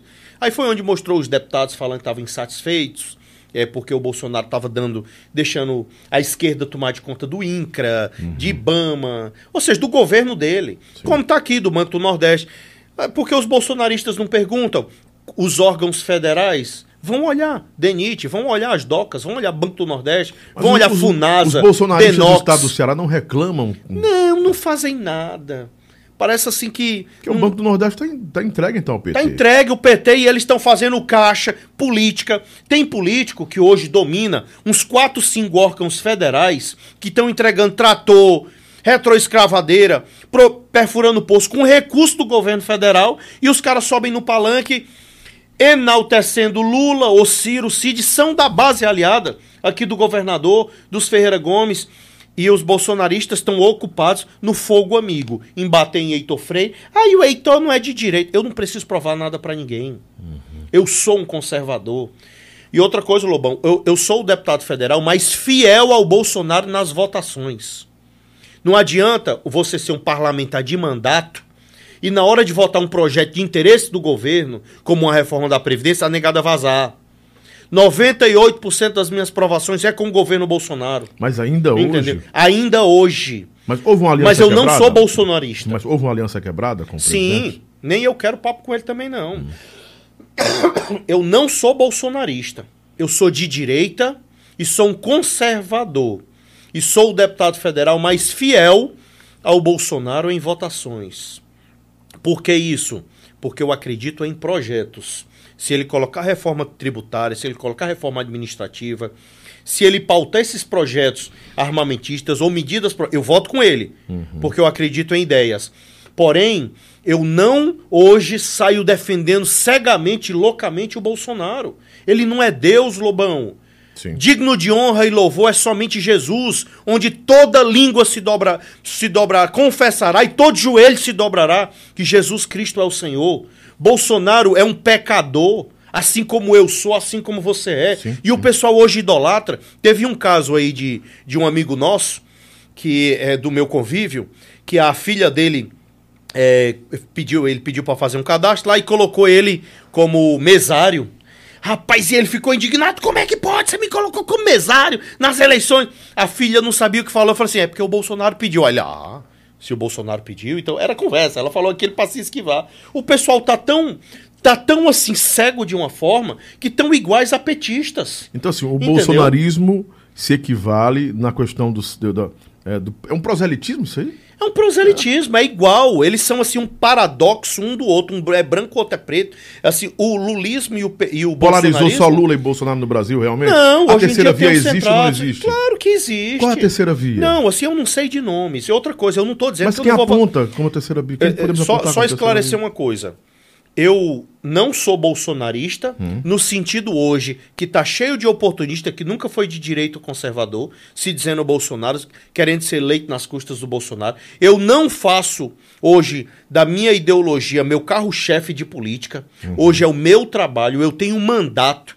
Hoje não adianta, Globão, eu ficar só de gogó, enquanto a gasolina tá quase 10 reais, enquanto ninguém come carne, a bandeja do ovo tá caríssima, enquanto é, o dólar tá Feijão, altíssimo, ninguém. feijão tá feijão, ou seja, o feijão era um, dois reais, hoje tá 10 reais. O povo tá empobrecendo, energia tá cara, gás tá caro, ninguém pode viajar. Imposto entendeu? imposto. Exatamente. Então, assim, é, não adianta eu ficar só de gogó fazendo é, é, a arminha indo pra eu tô fiscalizando e não sei o quê. O governador Camilo. O povo hoje quer a ação de quem tem mandato. Quem não tem mandato pode até prometer. Uhum. Mas nós que temos mandato, ninguém quer mais só gogó, não, Lobão. Então hoje, depois de quatro anos, eu vou ter que apresentar hoje ao povo cearense o que o meu mandato produziu. E eu tenho frutos do meu mandato. De grandes obras que vieram para o Ceará, de poços profundos, reformas de hospitais, ambulâncias, Mas a ônibus divulgação escolares. disso não é necessária, deputado? Está tudo divulgado. Problema é que, assim, é, o, Então, a- então é um eixo que, que, que, que, bloqueia essa divulgação. não, né? é, é mais a bolha bolsonarista. Por exemplo, eu sou armamentista, Ou Lobão. camilista, ou, ou cirista. pode ser, também, também. Mas hoje tem muita gente equilibrada e moderada que chega e pesquisa Heitor Freire. Poxa, tá no site da transparência, Lobão. Eu não tenho que. É, basta ir lá Eu na acho Câmara que o dos brasileiro Deputados. não, não, não, não, não, se importa com o não site se da transparência. Não vai lá. Não, e o povo não, olha, o povo não se. Deputado Não que está trabalhando. Por, Lobão, esse momento eu estou de recesso parlamentar, estou de férias. Mas olha aí, quem me acompanha nas minhas redes sociais vai me ver trabalhando. O dia todo atendendo o povo. É poço pra cá. Outra coisa, Lobão. Ano passado eu tirei, doei meu próprio salário para comprar cestas básicas na pandemia. Entendeu? Esse ano agora, eu tirei Quanto meu. ganha um deputado federal? 33.760. 33.760. Eu tirei. Você capilarizou em, em, em quê? Em- Comprei cestas básicas Cestas com básicas. TED, não foi Pix que eu não tinha, era TED que eu fiz, comprados de cestas básicas, apresentado na imprensa, e entregues todas as pessoas que estavam precisando. Lobão, agora eu tirei o meu 13 terceiro para comprar kimonos. Eu comprei agora é, mais de 350 kimonos que mandei fazer para distribuir nas academias que eu estou visitando. Deus já tem sido muito bom comigo. Eu estou sendo abençoado demais. E aí, Lobão, é tudo que hoje eu tenho feito, Deus tem abençoado a mim e toda a minha família. E o mínimo que eu posso fazer hoje é abençoar a vida de pessoas. A Bíblia diz o seguinte: foi o que Deus disse para Abraão. Abraão, ele disse: abençoa a todos que te abençoarem. E amaldiçoarei. E, a, e, e amaldiçoa também a todos que te amaldiçoarem, entendeu? Então, é, eu tenho feito isso, praticado o isso na minha vida. Você ouviu falar dessa palavra, o parnassá de Abraão, que é a bênção que, re- que respinga, né? Que, que resplandece em outras pessoas. né? E, e hoje, Lobão, é, em todas as áreas eu tenho buscado. Eu não falei um pouco que talvez é, é, o pessoal pergunta, rapaz, tem até uma imagem minha aí agora, né? Eu de kimono e tal. Por sinal, eu lutei esse final de semana e lutei na faixa azul. Lutei com um cara com 10 quilos a mais que eu, eu tô com 85. Rapaz, e eu fui tentar raspar o cara. E eu tinha brincado com o meu mestre, que eu tô um pouco enferrujado. Quem é seu mestre? Eu, tá aqui, eu tenho vários, entendeu? Tá aqui o mestre Ricardo, Maninho, é primeiro dan? Alberto, é terceiro já. dan? terceiro. Terceiro dan. É terceiro. E, e o Alberto, que treina ali Maninho com é o Giguetinho. terceiro também? Maninho é terceiro. Terceiro também, Maninho, né? E eh, Alberto, que treina com o Gigueto. É, Gigueto, mestre Marcos. Moreno. Marcos Moreno. Marcos Moreno também, treino muito. Da último, o último, o último treino que eu fiz foi eu contra o mestre Moreno e o mestre Ricardo, viu? Dois pretos. Agora Então, o jogo- Você eu tem o aprendo. espírito de Whindersson Nunes, não é? Não, eu gosto. Rapaz, o que for de... E outra coisa, não abro nem pro trem, viu? Não abro nem pro trem. O Não Whindersson, o. Whindersson sabe apanhar com, com Não nobreza, tem não é? problema, É. rapaz. Eu levo, mas eu, eu te digo uma coisa, eu também dou uns bichinhos, rapaz, esses calozinhos aqui dói não caba.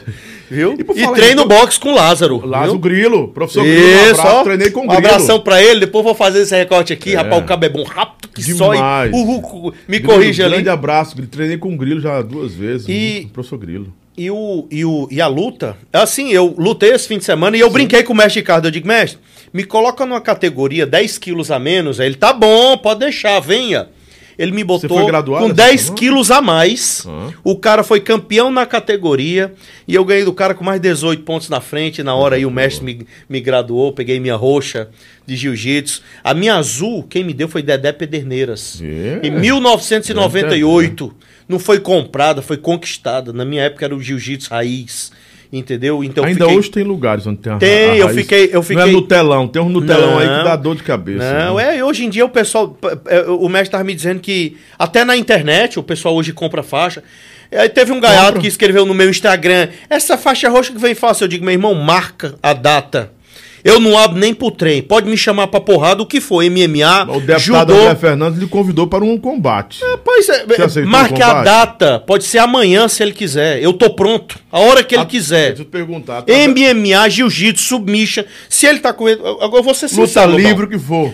Robão, Lobão, é, ele tem que O ser muito corajoso. tem o quê? 23 anos? Se eu, 25 ele, anos, exato, eu tenho, ele tem a idade, eu tenho o dobro da idade dele. Eu tô enferrujado, eu tenho um ombro podre, eu tenho um joelho é, quebrado, eu tenho hérnia. Mas eu digo uma coisa: um jab ou um direto meu pegar na cabeça do menino aquele causa um traumatismo É craniano. um cascudo, que ele é cabeção. Rapaz, né? é, Cabeção. meu, fico pensando num jab, rapaz, causa um trauma. Outra coisa, se eu for com esse menino pro chão, não dá tempo dele bater, não. Eu estouro a clavícula dele, eu quebro o braço dele. brincando. Meu amigo foi ele que me desafiou, Lobão, não Lá- fui eu, não. Eu tava um dia, a história, porque Foi o pessoal Sobral, me pergunta. O desafio foi em Sobral. Não, foi assim. Eu, eu conheço o Gaspar do Uhum. Action Fight, né? É um, é, um, é um matchmaker e promotor de eventos. Assim evento, como eu apoio né? vários, tá? Vários promotores de lutas eu apoio. Vários. E sempre tô dando minha contribuição em quase todos os campeonatos de judô, jiu-jitsu, karatê, é, futebol, eu tô ajudando com recursos próprios, eu tenho ajudado. E o Gaspar viu uma luta de um prefeito e um vereador na Amazonas. Sim. E aí o, o, o Gaspar Gaiato postou nas redes sociais dele e aí mar- me marcou e marcou o André. E aí o e aí o, o eu vi, mas não respondi porque eu pensei que era brincadeira. Então continuei ali o meu dia normal e tal. E aí, quando eu vejo o pessoal me mandando direct, me mandando WhatsApp, o deputado André te desafiou, e aí, e aí? Aí eu pensei que era brincadeira. Eu disse, não, de boa. Assim, eu, eu, pensei que era brincadeira. Aí, daqui a pouco, o Andrezinho, que é vereador, que é Sim, lutador, sim. Andrezinho me liga e diz, ei, irmão, tá feio pra tu, cara. O cara te mandou o Gaspar é, é, promover a luta. Uhum. Aí, quando eu fui ver, ele me manda o print dizendo, pode promover. Vai lá, osso, não sei o que, alguma coisa assim. Marca o dia. Aí eu fui, marco o dia, eu digo, mas rapaz, que moleque ousado do caramba, entendeu? Aí eu digo, aí eu liguei pro Gaspar, ele disse, não, você tem que me responder no Instagram. Eu fui lá no Instagram, irmão, tá aceito, marca a data que eu tô pronto. Ei, irmão, eu não preciso nem treinar. É sério, eu não treino, eu, eu falo aqui, meu mestre tá aqui, eu- do meu lado aqui, mestre, eu não treino, você está proibido de me treinar até o dia dessa luta. E também, Nem entendeu? Maninho, ninguém treina você. Não, nem Maninho, nem Moreno. É só com o que eu tenho de memória de luta. Ei, irmão, eu cresci nas ruas no Iguatu, era porrada. Porrada o tempo todo. Era dano. Eu pensava o seguinte: esse cabo vai me, vai me dar uma porrada. Eu vou levar um cinco, mas eu também dou uma, que ele não vai esquecer mais nunca. Então, irmão, é a hora que ele quiser. Entendeu? Se ele quiser, não quiser machucar a cara, porque a gente tá chegando às eleições e. entendeu? Se fosse um, um jab de direita, eu posso. Eu não tô brincando, não, irmão. Pergunte o Lázaro. Eu posso causar um traumatismo craniano no menino daquele. Entendeu? Mas assim, se ele não quiser, ou a gente bota protetor, Protetor. ou a gente faz de kimono. Kimono. Aí vale o que quiser kimono. Entendeu? Ou então pode fazer submission também, sem ser porrada. Sim. Eu tô à disposição, irmão. Eu sei o que eu Neutralizando pés e punhos, né? Pronto, não tem problema. Como eu sou roxa, já pode, né? É chave de pé pra tal. mão de vaca, já pode. Tá, entendeu? não vaca, tem pelo amor de Deus, Não, não. irmão, aí não tem velha problema, é luta. né? Um pezinho, uma chavezinha de pé. Então, eu lutei aí, o, o mestre me botou no absoluto. Mas assim, irmão, é, é, para concluir essa questão. É, pode parecer brincadeira, mas eu não vejo o MMA como violência, é uma luta, é uma arte. Promover essa, arte se suave. promovesse essa luta era mais por uma questão de E assim, eu, e outra coisa, a gente pode fazer algo. solidariedade. até, Exato, né? pode fazer algo doando. A gente pode doar o cachê, a gente pode doar é, é, alimentos. Mas assim, ó, eu deixo bem claro, eu já não tenho uma amizade com, com o deputado André Fernandes há, há muito tempo, mas eu não tenho qualquer raiva dele. Entendeu? Não tenho nada pessoal contra ele. Pode, Por pode que sim. rompeu-se esse ciclo com ele? Já que vocês eram muito irmanados. Éramos, éramos. Tinha uma sim. identidade, assim, uma Não, foi- unidade eu acho que foi assim. até. Eu acho que infelizmente ele muito novo, ele foi por pela cabeça de outros. Eu disse, naquela época eu dizia, eu dizia assim, André, cara, tu tem 20 anos, eu tenho 40, eu tenho o dobro da tua idade. Quando eu tiver 60 anos me aposentando, tu tá com minha idade atual. Uhum. Tu tem um futuro brilhante. E falava isso pra ele direto. Ele é muito inteligente, Entendeu? né? Ele é muito mas articulado. assim, tudo bem, irmão, mas ele não é articulado, porque eu quero ver, ele não é amigo do presidente. Ele é ou não? Eu tô te fazendo. Ele é amigo do presidente? Mostra ser. Exato. Então ele é, ele tá lá de carro falando e tal. Por que, que ele nunca conseguiu nada pro Ceará? Me diga um poço profundo que ele trouxe pro Ceará. Entendeu? Então, ah, eu sou contra, o- mas ele é amigo do presidente da República. Entendeu? Porque eu, quando era próximo ao governo, eu trouxe. Foi meu pedido a conclusão do viaduto de Horizonte, a barragem do Lima Campos de mais de 10 milhões, a barragem em Banabuiú Tudo foi tá pedido registro, meu, está em tá em registro. Eu tenho um vídeo do ministro Tarciso, eu tenho um vídeo do ministro Canuto, eu tenho visto, é, vídeo do secretário de Assuntos Hídricos, eu tenho, é, eu tenho ofícios e protocolos, respostas dos ministros. Então, assim, falar que não foi minha, aí é o cara querer passar vergonha. Sem contar o tanto de poço, o tanto de coisa que eu trouxe pro Ceará. Então, irmão, ser político só de gogó, hoje em dia não cola mais, porque aquela onda acabou. Entendeu? Hoje o pessoal está decepcionado. Então hoje, irmão, é fruto a quem tem trabalho. Quem tem trabalho mostra. Copiei isso aqui do amigo Santos dos projetos. Ele, ele tem um- um- uma fala que ele diz: quem tem trabalho mostra. Hoje, político com mandato Quem que não tem se amostra. Quem não tem se amostra, é, entra aí nas mídias sociais, faz gritaria. Mas só para concluir, eu não tenho nada contra deputado André. Mas existe Ele- possibilidade de uma. De, não, de, um- de, uma- boa, uma- de, amizade, sim. Assim, de eu acho que nós não comunhão, uma aliança, sei lá. Não, não, não. Eu, assim, foi muito machucado. E por mais assim, por exemplo, ah, aqui eu tive um arranhão, mas eu tenho uma cicatriz. Uhum. E outra coisa, eu acho que ele é, foi muito injusto quando ele mentiu que eu gravei o presidente. Entendeu? Ele não pensou na minha família, ele não pensou nos meus filhos, ele não pensou é que eu tenho mãe, que a gente tem irmãos. Entendeu? E a família sofre. Eu tenho uns grossos duro. Só que hoje a gente tem um pouco de honra. O atleta, você também é um atleta, sabe que a gente tem hombridade. Sim. Se eu tiver uma rivalidade com você, Lobão, é com você. Não é com sua esposa. E se não é com em seus outro filhos. campo, né? Exato. E assim, e eles foram muito covardes em envolver minha família, mentiram, envolveram minha família, minha mãe. Minha mãe é uma idosa de mais de 70 anos. Não dá. Envolveram, entendeu? Assim, foram muito covardes, entendeu? Então, não tem como a gente ser amigo, mas assim, é, não desejo o mal dele. Que Deus o abençoe, a sua família, o pai dele que é pastor, não tenho nada, entendeu? Assim, contra ele. E não fico perdendo meu tempo. Um dia desse ele foi para uma rádio em Calcaia, ou um podcast, e me chamou de vagabundo. É o vagabundo, e que se juntou com outro falando do Naumi. Eu apoiei o Naumi por causa do vice-prefeito, que era meu, era o Enéas. Enéas é meu amigo, e eu apoio sim amigos. Eu sou porque Enéas, é por que era mim. vereador. Exato. Enéas é um cidadão, pô. Eu, eu- pois eu apoiei o Naumi por causa do Enéas. Aí o, o, o, o, o André foi nessa rádio e me chamou de vagabundo. Olha, vagabundo, quanto vagabundo, não sei o quê. Ele apoiou o Vitor Valim, que hoje é assim com os Ferreira Gomes, que é com Camila ele não diz nada.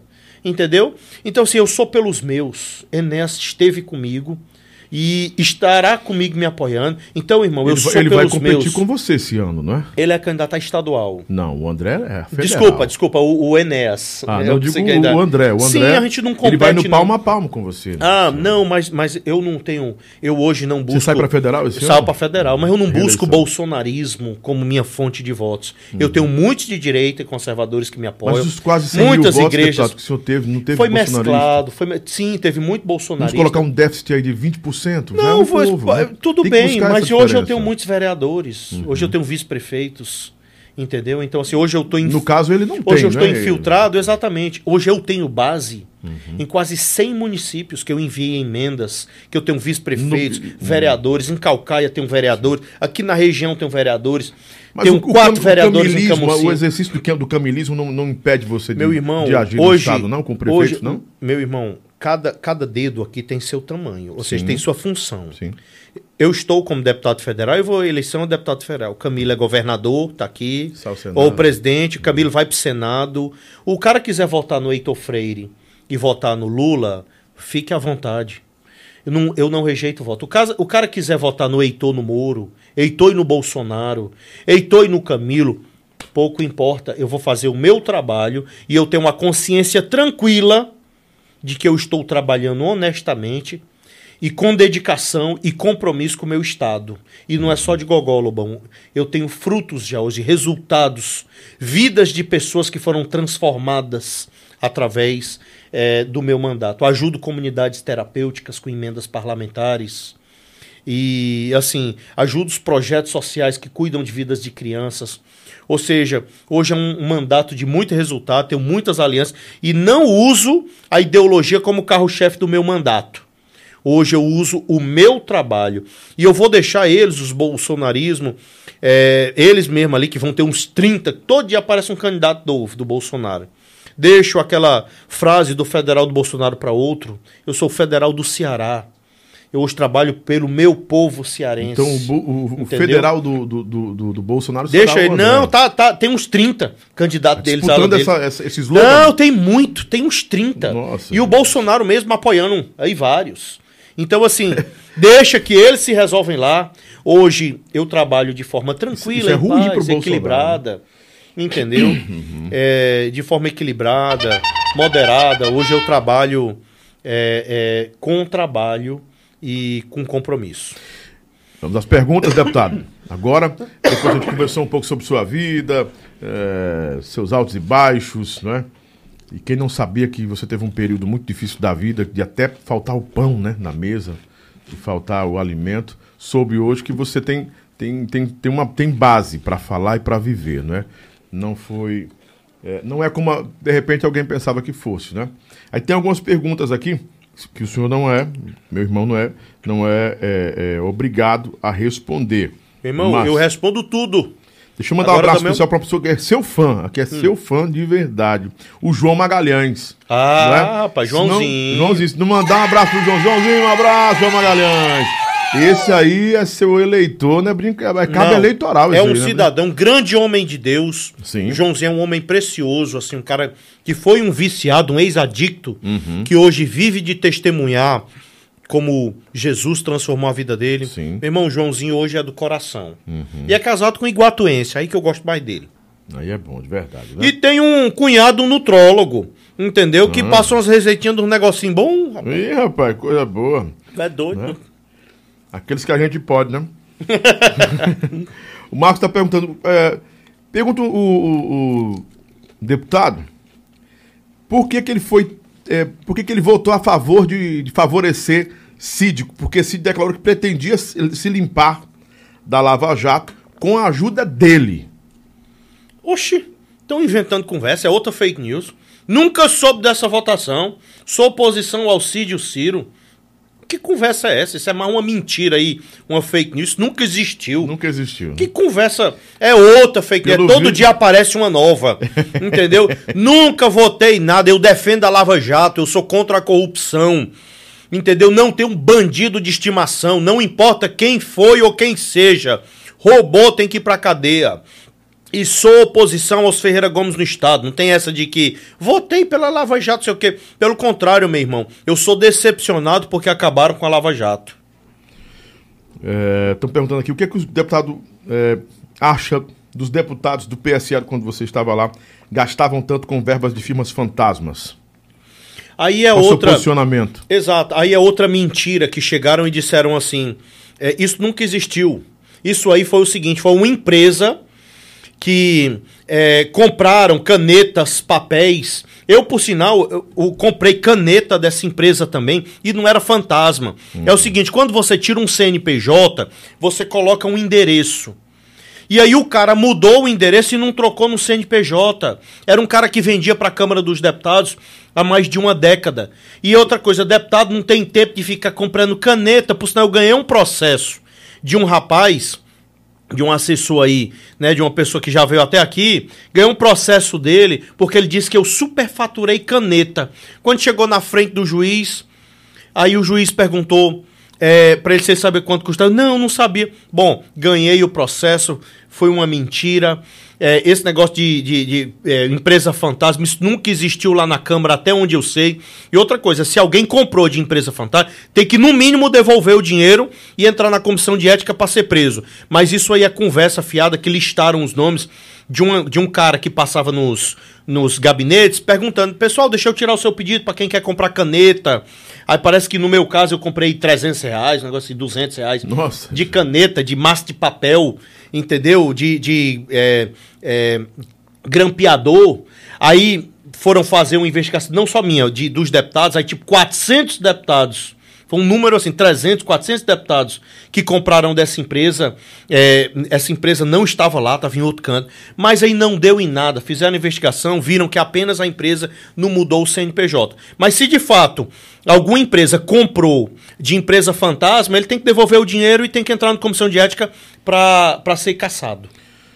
Deputado, o que que aconteceu em 2019 quando o seu escritório foi é, arrombado? Bom, ali a Qual- Polícia Federal. Foi denúncia de colegas seus? Não, nunca A existiu. imprensa disse que foram den- foram Não, denúncias aquilo ali foi roubo, foi um roubo que aconteceu no meu gabinete. Não foi arrombado por Polícia um Federal com mandato, não. Sim. Foi um roubo que aconteceu. roubo, mas houve um foi arrombado. E isso, ladrão, foi Ladrão. bandido. Foi bandido mesmo, ladrão. Que entrou no meu gabinete pra roubar e roubaram TV, roubaram telefone, roubaram o equipamento que eu tinha lá de, de comunicação. Aí eu, eu, Heitor, é, porque o meu gabinete ele é um gabinete regional. Então, eu que liguei, fiz uma denúncia para a Polícia Federal Legislativa, que contactou a superintendência da Polícia Federal aqui e foram lá é, fazer exame, é, foram lá ver o que aconteceu, tipo a Polícia Civil que vai, só que no meu caso, por- Ah, por- pela cariação, prerrogativa. Não, a cariação não, Não? foi fazer uma. Investigação? É, é isso, foi tirar as fotos do que Uhum. aconteceu. E eu que solicitei a, as digitais, eu esqueci o nome que eles dão, tem um nomezinho técnico de quando a perícia vai, que tipo pega as digitais, identificaram e foram. Identificaram os ladrões, foi ladrão, foi roubo, que foram roubar. E os ladrões, que a gente pensou que era um crime político. É, foram lá atrás de coisas, mas aí identificaram que era os craqueiros, drogado, que foram atrás de equipamento, telefone, não sabiam que era um gabinete. Mas na imprensa diz o seguinte, ó. Expondo um racha interno na legenda no Ceará, os deputados estaduais, no caso, André Fernandes e o delegado Cavalcante, convocaram até uma entrevista coletiva Não, mas foi acus- conectado, não foi nada a ver, não. Pra Foi acusar, duas coisas acusar o desconexas. senhor, pra lhe acusaram de que havia que, o- de que o imóvel servia para desviar é, cotas de verba. Não, Na isso aí foi a acusação que eu disse. Isso aí eles disseram, porque é o seguinte. Não foi uma esse- coisa conectada à outra, Não, não, não, não, não. Foi duas coisas desconectadas, tem nada a ver. Mas eles Eu- não aproveitaram o ensejo da coisa e conectaram? Não, não, não. não. Foi, foi tempo diferente, foi época Sim. diferente. Não Foi em tem- junho, eu acho que isso aqui. É, não, mas não foi na mesma Junho de época. 2019? Isso, o, o gabinete foi arrombado logo no início do mandato, fevereiro, março, foi alguma coisa assim. Não, não, não foi na mesma data, Sim. tá? É, essa acusação aí é porque é o seguinte, eles disseram, isso foi fake news, mentira, tá? Isso aí foi fake news, mentira. Nunca nem sequer fizeram uma denúncia no Ministério Público. Nunca nem sequer tiveram uma prova, um fato. E eu que processei eles por essa, por essa é, é, é, calúnia, tá? O que acontece é o seguinte: nesse prédio que eu tenho meu gabinete hoje, lá eu estou há mais de uma década. Lobão, meu telefone é o mesmo há mais de uma década. Meu, o local onde eu atendo, antes de ser político e depois é o mesmo. E lá eu tive uma loja. Lá eu tive uma loja de iluminação e a loja foi encerrada antes de eu ter mandato. É, eu não precisava nem fechar meu CNPJ, mas eu encerrei essa loja uhum. que eu tinha e lá eu transformei meu escritório. E, obviamente, eu pago aluguel é, através das verbas. Nada ilícito, está lá no site da Transparente, declarado. Eu disse para eles, eu digo, rapaz, vocês denunciam isso no Ministério Público? Denunciem isso na Comissão de Ética da Câmara. Entendeu? Porque eu ia ter que ter devolvido dinheiro. Nunca aconteceu nada. Foi só denúncia vazia. Estão perguntando o que, é que, o senhor, que, é que o senhor tem a dizer sobre as acusações de não pagar dívidas no valor de 466 mil reais. Deixo bem claro. quatro bancos que isso poderia afetar a sua condição dentro do partido naquele tempo? Ah, tá. Naquela época é o seguinte, eu tinha uma empresa, esse pessoal é tão assim, cabeça atrofiada, que as empresas, elas hoje geram, elas sobrevivem com empréstimos. Tem empresa que sobrevive de endividamento. Quase 70% do endividamento. Ou seja, se uma empresa ganha um faturamento anual de um milhão, a maioria das empresas hoje vivem com endividamento de 70%, 700 mil, sim, sim. que eles devem de empréstimo, de cartão, de, entendeu? É, é, é, de algo de capital emprestar de bancos. Essa minha empresa chegou a faturar as empresas mais de 10 milhões. Eu devia 400 mil nas empresas. Tudo foi pago. Deixo bem claro que eu não devo um real a ninguém. Essas dívidas são geradas no próprio trânsito da Exato, empresa. Exato, né? isso é normal. É porque o pessoal é cabeça atrofiada. É só assim, é porque infelizmente dentro desse público existe muito égua, muita gente jumenta assim mesmo, muito, muito, muita gente burra. E aí o que é que acontece? É, eu pegava obras, por exemplo, eu pegava a iluminação de um determinado prédio que custava 750 mil, o que eu tinha de comprar da fábrica. Às vezes eu não tinha. Eu, eu fazia Esse uma venda. orçamento da obra. Por exemplo, eu, eu fazia uma venda de um milhão. Sim. Tá? Essa era a venda que eu fazia do prédio. Porque nós fizemos muita iluminação de, de praças, de prédios, vendemos para o centro de evento, ou seja, antes de ser político, tá? Isso uhum. antes de ser político. Nós, nós vendíamos a empresa um milhão. Eu estou fazendo um, um, um, raciocínio básico que a gente pode ter algum desses jumentos assistindo. E aí eu espero que não, que seu público é um público bem inteligente. Não, mas, mas se também, tiver. Mas tem uns aí também que É, mas se tiver esses, esses jumentos aí assistindo, é bom que eles aprendem assim um pouquinho o básico, a gente falando numa linguagem bem fácil. É, a gente fazia uma venda de um milhão entendeu? Uma venda líquida era o que eu recebia, tá? Da venda. Não é que eu ganhei um milhão. Dentro desse um milhão, eu tinha que comprar as peças da fábrica, que me custavam às vezes 700 mil. Aí eu tinha que pagar impostos, às vezes eu tirava desse dinheiro 100 mil, 150 mil. Uhum. Claro que era uma venda boa, Sim. entendeu? Isso que a gente tirava de lucro para a empresa. Porém, eu tinha que comprar os equipamentos da fábrica. Uhum. E me custava 700 mil. Eu, às vezes, não tinha esse equipamento, esse dinheiro liberado, esse capital disponibilizado, e eu tinha que tirar de empréstimo. Uhum. Aí, quando eu tirava de empréstimo da fábrica, porque a fábrica me passava três boletos de 30, 60, 90 para pagar. E o banco já me emprestava esse dinheiro com quatro anos sem juros, cinco anos. E aí eu peguei uma época de crise, onde meus advogados disseram, por exemplo, tinha uma dessas dívidas, que era uma dívida de um, de um empréstimo de 10 mil reais, que o banco estava me cobrando 90 mil. E o meu advogado disse, Heitor, não pague, porque os juros estão abusivos, tá? E a gente vai resolver isso na justiça. E na justiça eu quitei essas dívidas pelo valor justo, de 15 mil, sem de 20 mil, leonina, sem, abuso. Né? sem abuso. Então eu quitei tudo, isso aí foi denúncia deles. Não foi nem a esquerda. Isso aí foi fogo amigo foram esse mesmo, esses mesmos eh, que queriam tirar o partido, que queriam ocupar, e hoje está aí, ó, são tudo candidatos a deputado federal. Mostraram Mas depois da sua saída, rompendo seu ciclo, eles controlaram o partido no Estado? Não, eu sempre fiquei com o comando do partido, e eu que passei agora o partido para o Capitão Wagner, uhum. o PSL, onde eu fiz uma aliança, o Capitão Wagner é o meu candidato ao governo do Estado, É, o capitão Wagner, foi assim, já viu da conversa da fome com a vontade de comer? Sim, sim. Capitão, tava com fome, quer que eu diga com fome? Com, precisando de um grande partido, com estrutura, tempo de TV, para ele poder ser eleito governador. E eu tava com a vontade de comer porque eu precisava de uma chapa para ser reeleito. E aí nós fizemos essa união, entendeu? Eu apoio hoje o capitão Wagner, acho ele um grande político, um grande homem. Sim. Tô ao lado dele, apoio ele. E, e aí eu entreguei o partido, sou vice-presidente estadual e sou é, o presidente do PSL Fortaleza, hoje municipal. Mas o senhor estaciona em outro partido hoje ou não? A União Brasil, o que é qual, qual sinônimo é, para você hoje da União Brasil? Que, qual, há um propósito da- do seu engajamento na União Brasil? É o seguinte, o PSL e o DEM Uhum. fizeram uma fusão. Do Kim? Não, o Kim, o Kim, o Kim também está tá o Kim parece estar indo pro Podemos, tá? Mas assim, é um Uhum. Parece grande deputado, tá? isso. O Kim é um grande deputado. O pessoal gosta de falar porque ele é contra o Bolsonaro. Kim, Kim é um deputado atuante. Mas surfou também na onda bolsonarista. Não, não, ele já tinha um MBL. O MBL tinha... Não, mas assim, Ele, Arthur esse Duval, negócio não- de, da galera dizer que surfou. Rapaz, a Duval foi candidato a prefeito agora sem Bolsonaro. E teve quase 600 mil votos, ou 500 mil votos. Entendeu? Ele não tem mais Bolsonaro. Então, assim, peraí. Mas a hora do vamos ver é agora, né? Exato, então vamos decidir isso agora.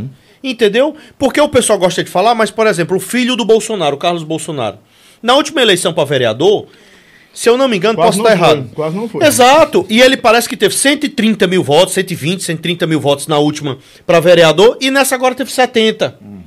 Entendeu? Então, peraí, rapaz, a galera caiu. Não é assim, não. Quantos prefeitos Bolsonaro elegeu? Nenhum. Quantos vereadores Bolsonaro elegeu no país todo? Uns 10, 15. Entendeu? Então, assim, a galera quer estar de peito estufado, achando que aquela mesma política de 2018 volta, não volta. Eu fui ver agora, por exemplo, eu, Heitor, não sou contra as vacinas, tá? Eu tomei as três doses. E, e outra coisa, eu já tomei muita coisa no meu braço, já tomei óleo, bomba, o que foi dentro daquela. Não tenho vergonha de falar isso, porque nem eu sou contra Fora as anabolizantes. pistolas naquele tempo, né, a gente tomava... Então, eu não sou contra. Nem lembro mais. Eu mesmo tenho uma marca aqui. Não, eu lembro. também tenho. Eu não lembro sou contra eu isso, não. Rapaz, se eu tomar. Eu chegava na academia, a galera dava um frascozinho assim que virava, eu não sabia nem que era aquilo era feito. e eu mandava a negada aplicar assim no braço. Eu não vou tomar um negócio da Deputado, Pfizer que era, óleo faz. de, era óleo de cozinha. Rapaz, eu não sei o que era, eu tô vivo hoje pela graça e misericórdia Jesus. Eu vou ter medo de tomar a vacina da Pfizer, que faz Viagra, que faz os melhores medicamentos do mundo. Então, meu irmão, eu não sou hipócrita, não. O que é que eu sou contra? E eu tenho projeto de lei. Eu sou contra a obrigatoriedade. Eu acho que o cidadão tem que ser livre. Como eu e você. A gente não come porco. Mas se o amigo aqui quiser comer porco, que coma. Entendeu? Então, assim, quem não E quer não se como vacinar. pouco também, não como pouco. Eu belisco Pronto, então assim, eu Eu sou contra a obrigatoriedade. Outra coisa, eu não vou, eu não vacinei minhas crianças.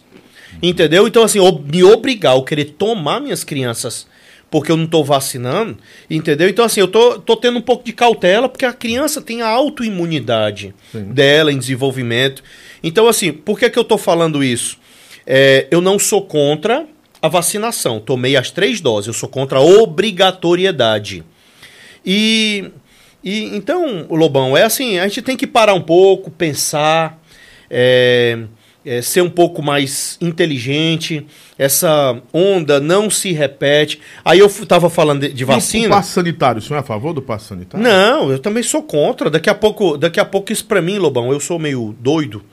E eu acho que isso aí já é já é tipo assim, não tem quando o cara bota algo pra cozinhar em banho-maria, né, Pra ferver em cima. Aí eu faço uma analogia, tá? Para os jumentos que às vezes assistem. Acaba pega um, uma panela com águazinha morna, com águazinha natural, bota uma ranzinha dentro, aí vai estar lá ela lá, normal. Só que ela está sendo cozida, porque está em banho-maria.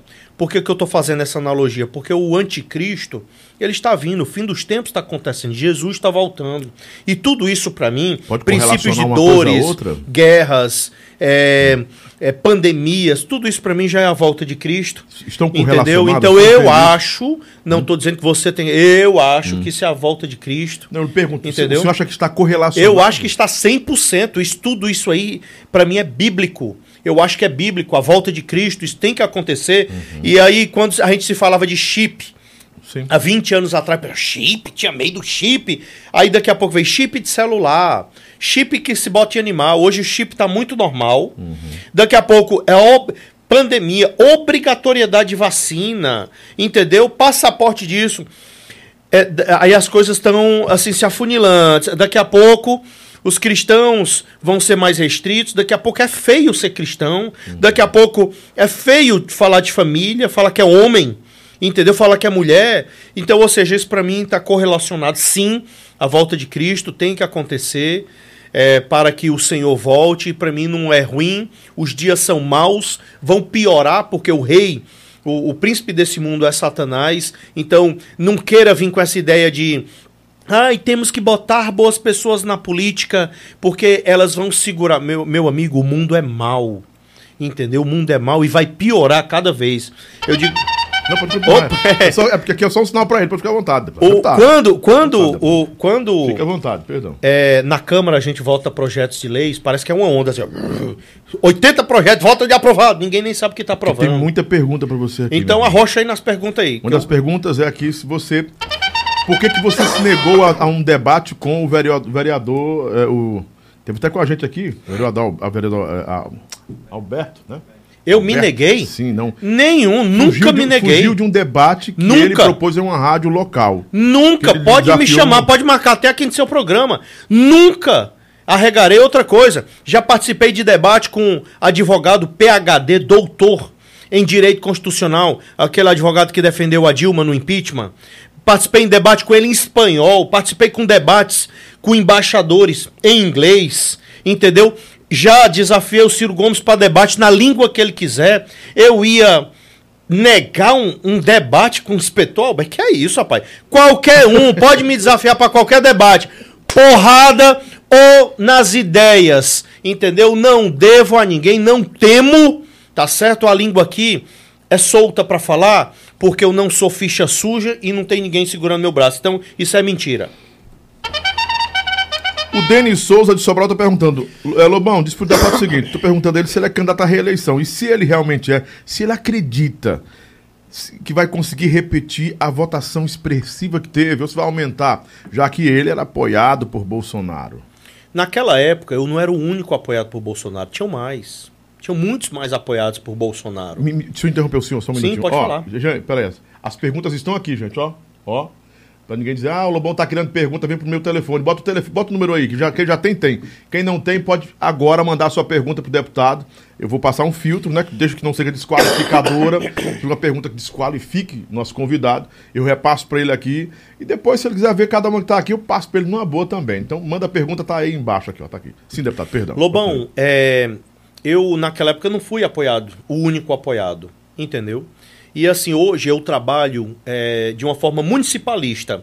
O que é que eu faço hoje? Hoje eu tenho muitas bases em mais de 100 cidades. Eu tenho bases hoje com vereadores, é, com lideranças, com oposição, com vice-prefeitos. Então, assim, hoje eu tenho muita base no interior. Eu trabalho hoje com uma média de 120 mil votos. E hoje nossos votos, assim, por exemplo, tenho quatro vereadores em Camusim. Então eu pego uma média da votação deles, uma votação viável.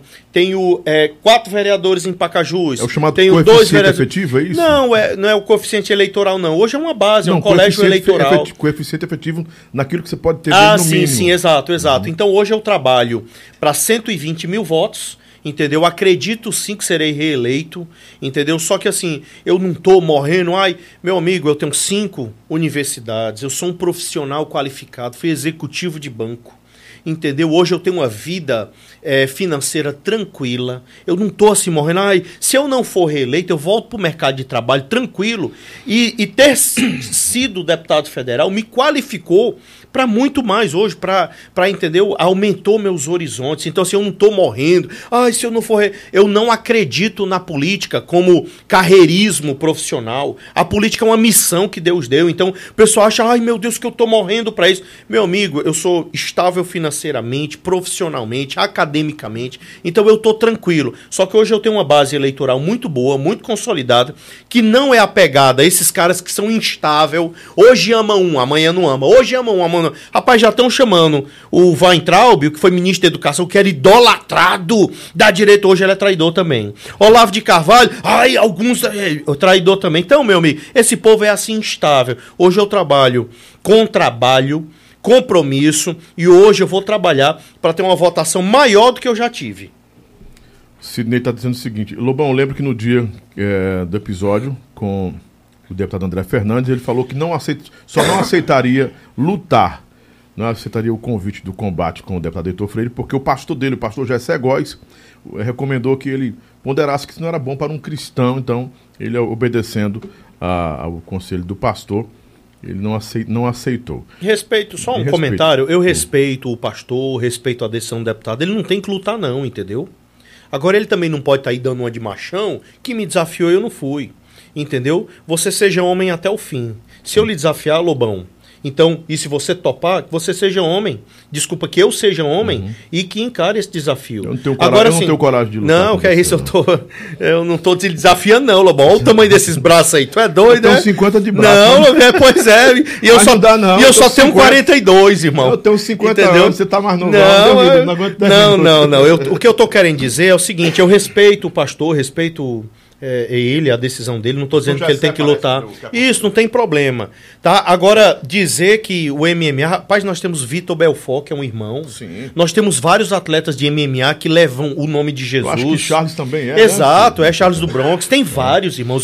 Vários projetos de pastores, atletas, faixa Sim. pretas.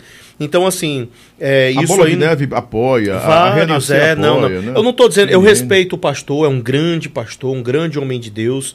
Também não estou falando que o, que o deputado aí tem que ver, ele fica à vontade. A hora que ele quiser, eu estou pronto. E outra coisa, não precisa ser num evento. Se ele quiser marcar no ringue, pelo menos um, entendeu? Fazer uma lutazinha é amistoso, e tal. É um amistoso, amistoso de boa. Ou um evento de solidariedade. Uhum. Entendeu? Pode fazer isso é de boa. Então pronto. Marcelo, tá, tá, tá, tá pronta aquela imagem? O que é que o deputado tem a comentar sobre essa imagem? Daciolo e Ciro. Ciro sendo ministrado, ensinar, ensinando a Ciro a, a palavra de Deus, Daciolo que competiu, né, com, enfim, era até meio avesso a Ciro Gomes. Esse é o retrato da política brasileira? Meu irmão, é, quando se envolve Cristo no meio, o que eu costumo dizer é o seguinte: é, que os corações, só quem conhece é Deus. Lembrando que o Daciolo alega ter tido uma visão do próprio Deus de que o próximo presidente do Brasil é o Ciro. Meu irmão, eu sou oposição ao Ciro, eu não gosto do Ciro Gomes. É, sou oposição a ele, não tenho nada, nunca votarei nele, não voto nele, tá? É, porém, quando se envolve Cristo no meio, eu tenho muito respeito. E outra coisa, o apóstolo Paulo, ele foi pior do que Bin Laden quando ele era Saulo de Tasso. Ele perseguiu cristãos, ele matou Estevão apedrejado, ele perseguia, tirava famílias de dentro de casa e ele recebeu perdão. E ele virou de Saulo, ele virou Paulo. E foi um grande discípulo do Senhor, evangelista e um grande cristão.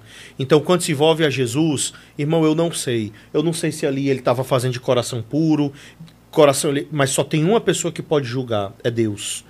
O filho não é meu. Nós somos filhos de quem? De Deus. Então, é o nosso pai que tem que julgar. Eu não vou julgar teus filhos, nem tu vai julgar o meu. Então, só quem pode julgar é Deus. Sou oposição ao Ciro, não gosto da política dele, quando é de falando de política, mas eu envolver o nome de Deus, eu dou um passo, dois passos para trás e só Deus pode julgar. Não, não assim, eu não sei se isso foi de coração puro. Do Daciolo, então, eu espero, eu espero que Jesus tenha tocado no coração deles, que eles se convertam entendeu? Porque assim, a Bíblia diz que é, Deus ele amou o mundo de tal maneira que ele deu seu filho unigênito. Isso foi para todos. O coração de Deus é para todos. Entendeu? Então em Timóteo fala que Deus é, deseja que todo homem seja salvo se e chegue ao pleno conhecimento da verdade. Então, a, é, ele quer que todos, inclusive bandidos, inclusive ele quer que todos conheçam a graça e a misericórdia do Senhor Jesus. Então, com relação à afirmação do cabo não da sei, eu não posso julgar, eu não posso mas, julgar. Mas vindo a se concretizar, Ciro sendo presidente do Brasil e você ainda deputado, se manterá como oposição a Ciro?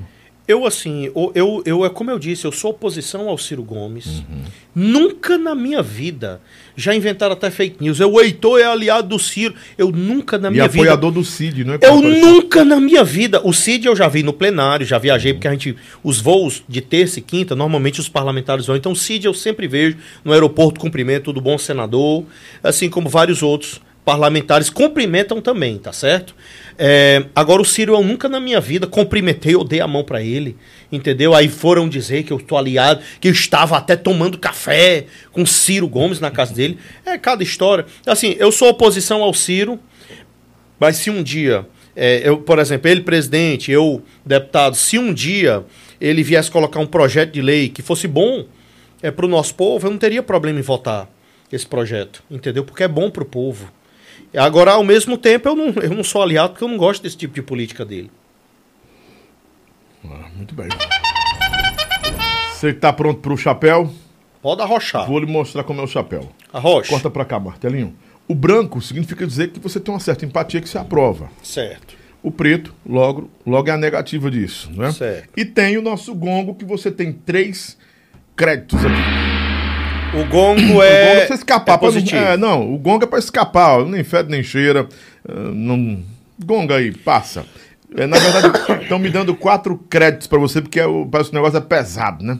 Uhum. Pra você enfrentar esses nomes aí. E fica à vontade. Se o senhor também não quiser, fazer, quiser- não quiser fazer nenhum comentário, eh, passa pro gongo. Se não quiser nem o gongo, a gente passa pra frente, que é o, o, o que interessa, né? É respeitar seu posicionamento aqui. O gongo, então, é positivo, é isso? Não, o gongo.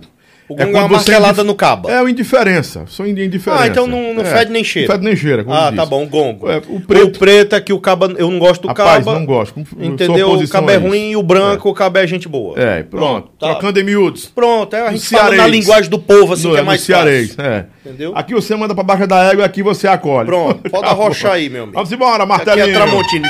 Primeiro, bota o primeiro na tela. Aqui na tela. Não, e é ele mesmo. É, macho, aí eu Opa. tava careca, rapaz. Olha, eu tava, hoje eu tô, olha, eu tô Ah. com topete, tô bonito. O senhor botou aí. um cabelinho? Botei, tá. Quem foi esse doutor entendeu? que foi bom aí? Doutor Davi Pontes. Ah, é, mas Esse aí é, esse bom, é muito caro. tu é esse- doido, mas o cara é bom É bom, demais. esse- Melhor coisa que eu fiz. Ele tira o Rapaz, cabelo daqui né? do lado, bota aqui. E criou uma Entendeu? Olha cabeleira. eu como eu tô bonito. Uma cabeleira, um Entendeu? tupetão. eu rapaz. tava com cara de 50 anos. Hoje É. o pessoal diz: olha aí o Acho deputado. que eu vou fazer esse e negócio também, viu, Martelinho? É, Tá pode bom. arrochar aí, meu amigo. Tu tem cabelo demais do lado. É, tenho, tenho. Eu sou, cabeludo. Vai lá, Rocha é o primeiro, a, ba a baica, a primeira. Deputada Joyce Halseman. Rapaz, eu, eu assim, eu vou ser bem sincero, eu sou indiferente, eu daria o gongo pra ela. Gongada, são quatro créditos só. Ah, tá bom. Pode Quer arrochar, dar? é, eu dei o gongo. Primeiro. Porque assim, Gongada, a, po- a É. Peppa tá gon- gongada assim a eu, Peppa. eu, eu não. Eu, eu, eu não, é, não. Não me afeta o trabalho dela, entendeu? Eu não gosto desse tipo de política que ela não, faz. o gongo você não precisa comentar, não. É, assim, Então, tanto faz. Ela siga a vida Gongada. dela. Entendeu? gongada. Agora eu vou lhe dizer assim, um, comentário bonito. Ela tá muito bonita hoje. Ficou a negada chamava de É. Peppa. Peppa, é. Rapaz, eu acho que a Peppa eu acho a Peppa muito meu bonitona, tá amigo. bonitona. Acho muito bonita essa Rapaz, mulher. eu sou Muito casado aqui, tá assistindo. Eu até ficar calado. A mulher tá Eu assistindo também, aqui. Mas a? Peppa, a Peppa tá bonita, né? Tá bonita, meu amigo. Eu ia fazer outro comentário, eu lembrei que eu tô sendo gravado. Pois é. E aqui sou crente, eu sou crente. Sou crente. a baica, vai segundo. Sérgio Moro, ou que alguns estão colocando novo Cabeça, apelido. é, é- boné branco. Estão dizendo que é Sérgio no muro, né? Ninguém Deixa sabe. eu lhe dizer uma coisa. Bota sua cabeça. Esse cara, boto Vai na hora, tranquilo. Vai assanhar meu topete, É. macho. Égua. Ah, ficou bonito aí, ficou bem de vaqueiro. Mas rapaz, não é até que eu Olha. tô bonito de vaqueiro mesmo. Deixa eu olhar ali, Vaqueiro ó. Entendeu? Deixa eu botar esse bicho do lado assim. à vontade. Pronto. Rapaz, deixa eu lhe dizer uma coisa. Esse cara aí, juiz de primeiro grau, entendeu? Eu não estou dizendo que vou apoiá-lo para presidente, Sim. tá? Eu sou União Brasil e sou partidário. Vou seguir o meu partido. O- uma coisa eu sei, eu não vou com a esquerda. Não vou com Lula, com a esquerda, eu não vou. Mas eu sou partidário. E hoje o partido conversa com Bolsonaro, conversa com Sérgio Moro, o partido conversa com Simone Tebet. Hoje eu sou partidário, tá? É, e tenho um respeito e um carinho muito grande por Luciano Bivar. Porém, esse cara aí, Sérgio Moro, qualquer pessoa com um pouquinho assim de cérebro, ele vai pensar, um pouquinho de neurônio. Ele vai pensar o seguinte: esse cara sendo juiz de primeira instância, ele teve coragem de botar Lula na cadeia, de é, formar toda uma base pro impeachment de Dilma, prendeu o Palocci, eu fiz parte da CPI do BNDES, eu escutei o quanto esses caras roubaram. brigou Zé Disseu, brigou com os grandes, com todos os burocratas e poderosos do Brasil, de JBS, Odebrecht. Ou seja, esse cara é no mínimo um cabra macho. E É escândalos dele? E os corajoso. escândalos agora dele, financeiro. Ele não tem nenhum escândalo. Qual é o escândalo dele ter ganhado 3 milhões no setor privado fazendo consultoria? Empresas que rapaz, ele que é quebrou? isso, é a mesma coisa. Tão falando que empresas que ele quebrou, deputado. Essas, mas, mas deixa eu te perguntar, tu acha que Ike Batista, que era bilionário, tu acha que ele não é milionário hoje, não? Com certeza. Então, assim, essas empresas quebraram, às vezes isso é uma manobra financeira para ganhar mais tempo para pagar crédito. e Então, é exatamente, isso são manobras legais. E o cara foi dar consultoria. Outra coisa foi em dólar. Daria o quê? 600, 700 mil dólares? Que seria assim. Teve invoice nisso? Não, claro que teve. Entendeu? Isso aí ele mesmo falou em live, então não teve escândalo.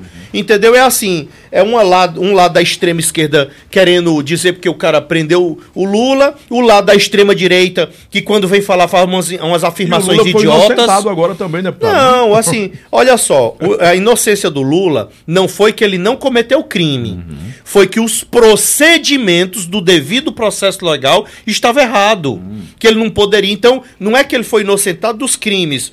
Fizeram uma manobra jurídica em procedimentos e isso cancelou o processo. Mas outra coisa, os processos dele foram todos ratificados na segunda instância, muitos pelo STF, entendeu? Então, assim, esse cara é um cara corajoso, é um cabra macho, não podem querer manchar a história dele, entendeu? O Brasil deve muito à Lava Jato. Eu não estou dizendo que vou votar nele para presidência, não, mas ninguém pode chegar e manchar a história de um homem corajoso e de um homem bom e que botou Lula na cadeia como Sérgio Moro. Presidente Jair Messias Bolsonaro. Você fica com o branco na cabeça ou bota o preto? Rapaz, eu, eu assim, eu, é, é, é, eu, eu tenho me chateado muito com ele hoje, essa aliança centrão com quem ele tá hoje, ele tá com lixo ao lado dele na política, mas assim, o presidente Jair Bolsonaro é um homem bom, eu deixo o chapéu branco, Certo. entendeu? É, eu vejo que ele quer fazer as coisas corretas, é mal assessorado, entendeu? Quem tá rodeando o presidente, muita gente ruim tá rodeando o presidente, mas eu vejo um pouco ali de, entendeu? Que ele de, de, de mal assessoria. Um bom político tem que ter uma boa assessoria. Muitos daqueles militares, generais, nunca nem apoiaram ele para presidente, faziam era criticá-los. E hoje está aí, entendeu? É, sendo os melhores assessores dele. Então, assim, ele é um homem bom. Eu acredito no presidente, eu, eu tenho votado com ele e assim, e oro pela vida dele, que Deus dê saúde e que dê mais anos de vida aí para ele. E deixo bem claro, entre Lula e Bolsonaro, eu voto no Bolsonaro. Deputado Heitor Ferrer. O Ferrer, não, esse cara é gente boa, rapaz. Eu tomei um susto, pensei que tava me chamando de Heitor Ferrer. Não. Rapaz, o Heitorzinho é forte. Assim, ele me processou, o Heitor processou Vai- o Heitor não, vai- por vai- ter me chamado de Heitor. Vai ficar o branco na Entendeu? cabeça? Não, vai ficar. Ele é um cabra gente boa, eu Né? ganhei o processo. Mesmo com o processo, você ganhou o Eu processo? ganhei o processo. Mas você irmão, não então- perde processo não, né? Ganhou do Não, do não, não. Em vez, em quando eu, em vez em quando eu perco uns, assim, de 10 eu perco uns 2, 3. Você processou o inspetor Alberto também? Ganhei, ganhei um dia desse. Tem uma sentença aqui de 3 mil conto. E os 3 mil contos já passou pra Não, eu frente? dou, tudo eu dou. Não quero nada. Eu dou isso aí, tudo eu dou pra instituição, tá? Mas já ganhou, assim, ganhou Heitor Ferro é um gente boa. Então pronto. esse aí esse cabra é um trabalhador. Vixe, Deputada Maria do Deus Rosário. Pelo amor de Deus. Homem, que corra feia. Isso é o cão. Pelo amor de Deus. Rapaz, até quando essas mulheres começam a falar lá na câmara, me dá um enjoo assim. Ela, mas eu tenho mais raiva, não é nem dela, não. É daquele rapaz, tem uns cabas tão nojento lá, aquele Glauber Braga. Tem uns O outros Glauber lá, é o esposo, é o esposo do menino? Do... Meu amigo, não, esse aí também, homem, nem fala esse nome não. Entendeu? Porque a gente não tem cruz e alha aqui não, mas pra mim são uns cão. Outra coisa, quem apoia sexualização de criança, Lobão, tu tá só comendo e não deixando nada pra mim, mano. Outro? Entendeu? Não, mas eu queria Ruffles aí, Lobão. lá. Tem É, lá, traga um. Rufflezinho aí, rapaz. O. Ricardo. Lobão, deixa aqui do, do Professor, meu lado. O senhor pode pegar lá, professor? Lá, Entendeu? então? É um professor, um rufolzinho aí, entendeu? Então, Lobão, é, é, essa que daí é o, é o cão. Mulher que, mulher que apoia, mulher não, político que apoia sexualização de criança, pra mim não presta. E gente que apoia ideologia dessas coisas não presta. Então isso aí é o pretão, pretão mesmo. Apóstolo Valdemiro Santiago. Rapaz, eu, eu assim, não, eu não... Gonga? É, Gonga, entendeu? Eu não conheço ele, não tenho muito a opinar. Entendeu? Não vou julgar, não. Cabo da Ciúma. Rapaz, eu sei que hoje ele tá com o Ciro Gomes, que eu não apoio isso. Mas esse doido é gente boa. Ô doido, gente boa. Eu vou botar o branco. Sabe por quê? Rapaz, eu, eu lembro dele na Câmara dos Deputados. Eu lembro dele na Câmara dos Deputados. Ah. E, e eu nunca vi esse doido soltar a Bíblia. Esse doido aí nunca É soltou a destemido Bíblia. mesmo, é destemido, e outra coisa, eu já vi esse doido passando um dia todo de vigília rodando o Congresso Nacional, que você sabe que é longe. Orando a Deus, apontando, dizendo ele que ia derrubar a muralha de Jericó. e o homem gritava. E eu digo, eu vou parar aqui e ficar olhando esse cabo. Então, assim, meu amigo, o bicho é corajoso. Então eu boto o chapéu. Eu não concordo com ele apoiar o Ciro, entendeu? Porém, a fé dele, ele ser destemido, eu gostaria que É um os doido cristãos. santo, parece ser um doido santo. Eu né? gostaria que os cristãos tivessem a ousadia que coragem, ele tem, a coragem, porque ele não tem vergonha de falar do evangelho. E, e em Romanos diz, né, que não podemos nos envergonhar do evangelho. E ele não tem vergonha do evangelho, não. Então por isso eu boto chapéu branco. Cid Gomes, senador. É isso aí, eu. A gongar? É, não, vou botar o chapéu preto. Ele passou um trator por cima aí do, dos policiais, eu acho que isso não foi correto, não. Passar um trator. Deu cinco minutos aí, não é? Entendeu? Passou um trator ali, um policial, rapaz. Entendeu? O Mas é ele é corajoso. Não, mas aí o bicho é doido, entendeu? Não- Os homens, o, o homem tem, não, o homem tem cunhão, não é brincadeira não, viu? Meu amigo, Enfrentar o tanto de homem daquele armado não é brincadeira. É, realmente o caba tem que ter coragem, mas assim, Colhões, né? sou de, sou de oposição, entendeu? É ele que siga a vida dele, eu sigo a minha vida política. Tô fazendo meu papel de oposição. Não é oposição vai vaga e ficar xingando, levando Uhum. pro pessoal. É uma oposição onde a gente tá ali fundamentando, mostrando um novo Oposição projeto. inteligente, né? Exato. Governador Camilo Santana, vai ficar o branco, o preto, vai gongar, quer fazer Bom. o quê? Governador Camilo, eu sou oposição ao governador Camilo Santana. Porém, um cara que está saindo com aprovação de 90%, ele não é, é uma má pessoa. Entendeu? Então, assim, eu sinto que ele não é petista. Não são números manipuláveis? Não, cara. fabricados? Onde você anda no estado do Ceará, esse cara é amado hoje. Então, assim.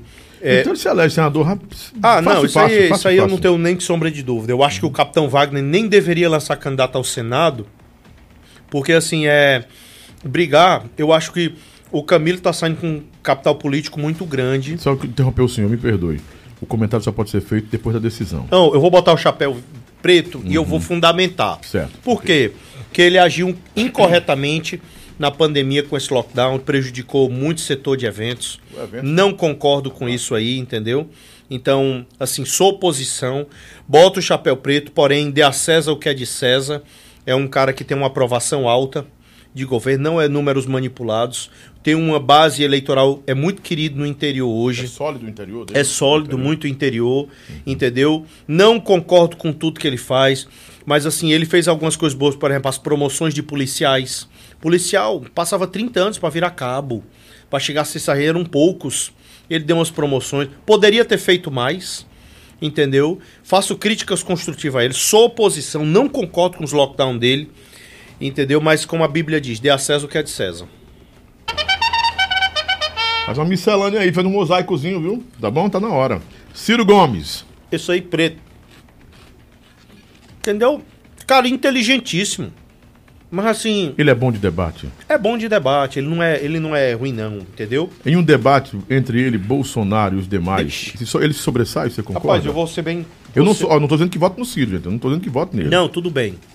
É, eu vou fazer um comentário é, sóbrio, entendeu? Que muitos assim, pro Ciro eu dou chapéu preto. Sou oposição, não concordo com esse tipo de política, não concordo com as ideias dele. Acho que ele tá querendo lacrar em cima do Lula. O cara tava assim com o Lula ontem, entendeu? Então, tá querendo entrar no linha. Então, sou oposição ao Ciro Gomes. Essa questão de debate é assim. Muitos me perguntam, Heitor, é, mas qual era a competência do Bolsonaro? O que é que o Bolsonaro tinha de bom?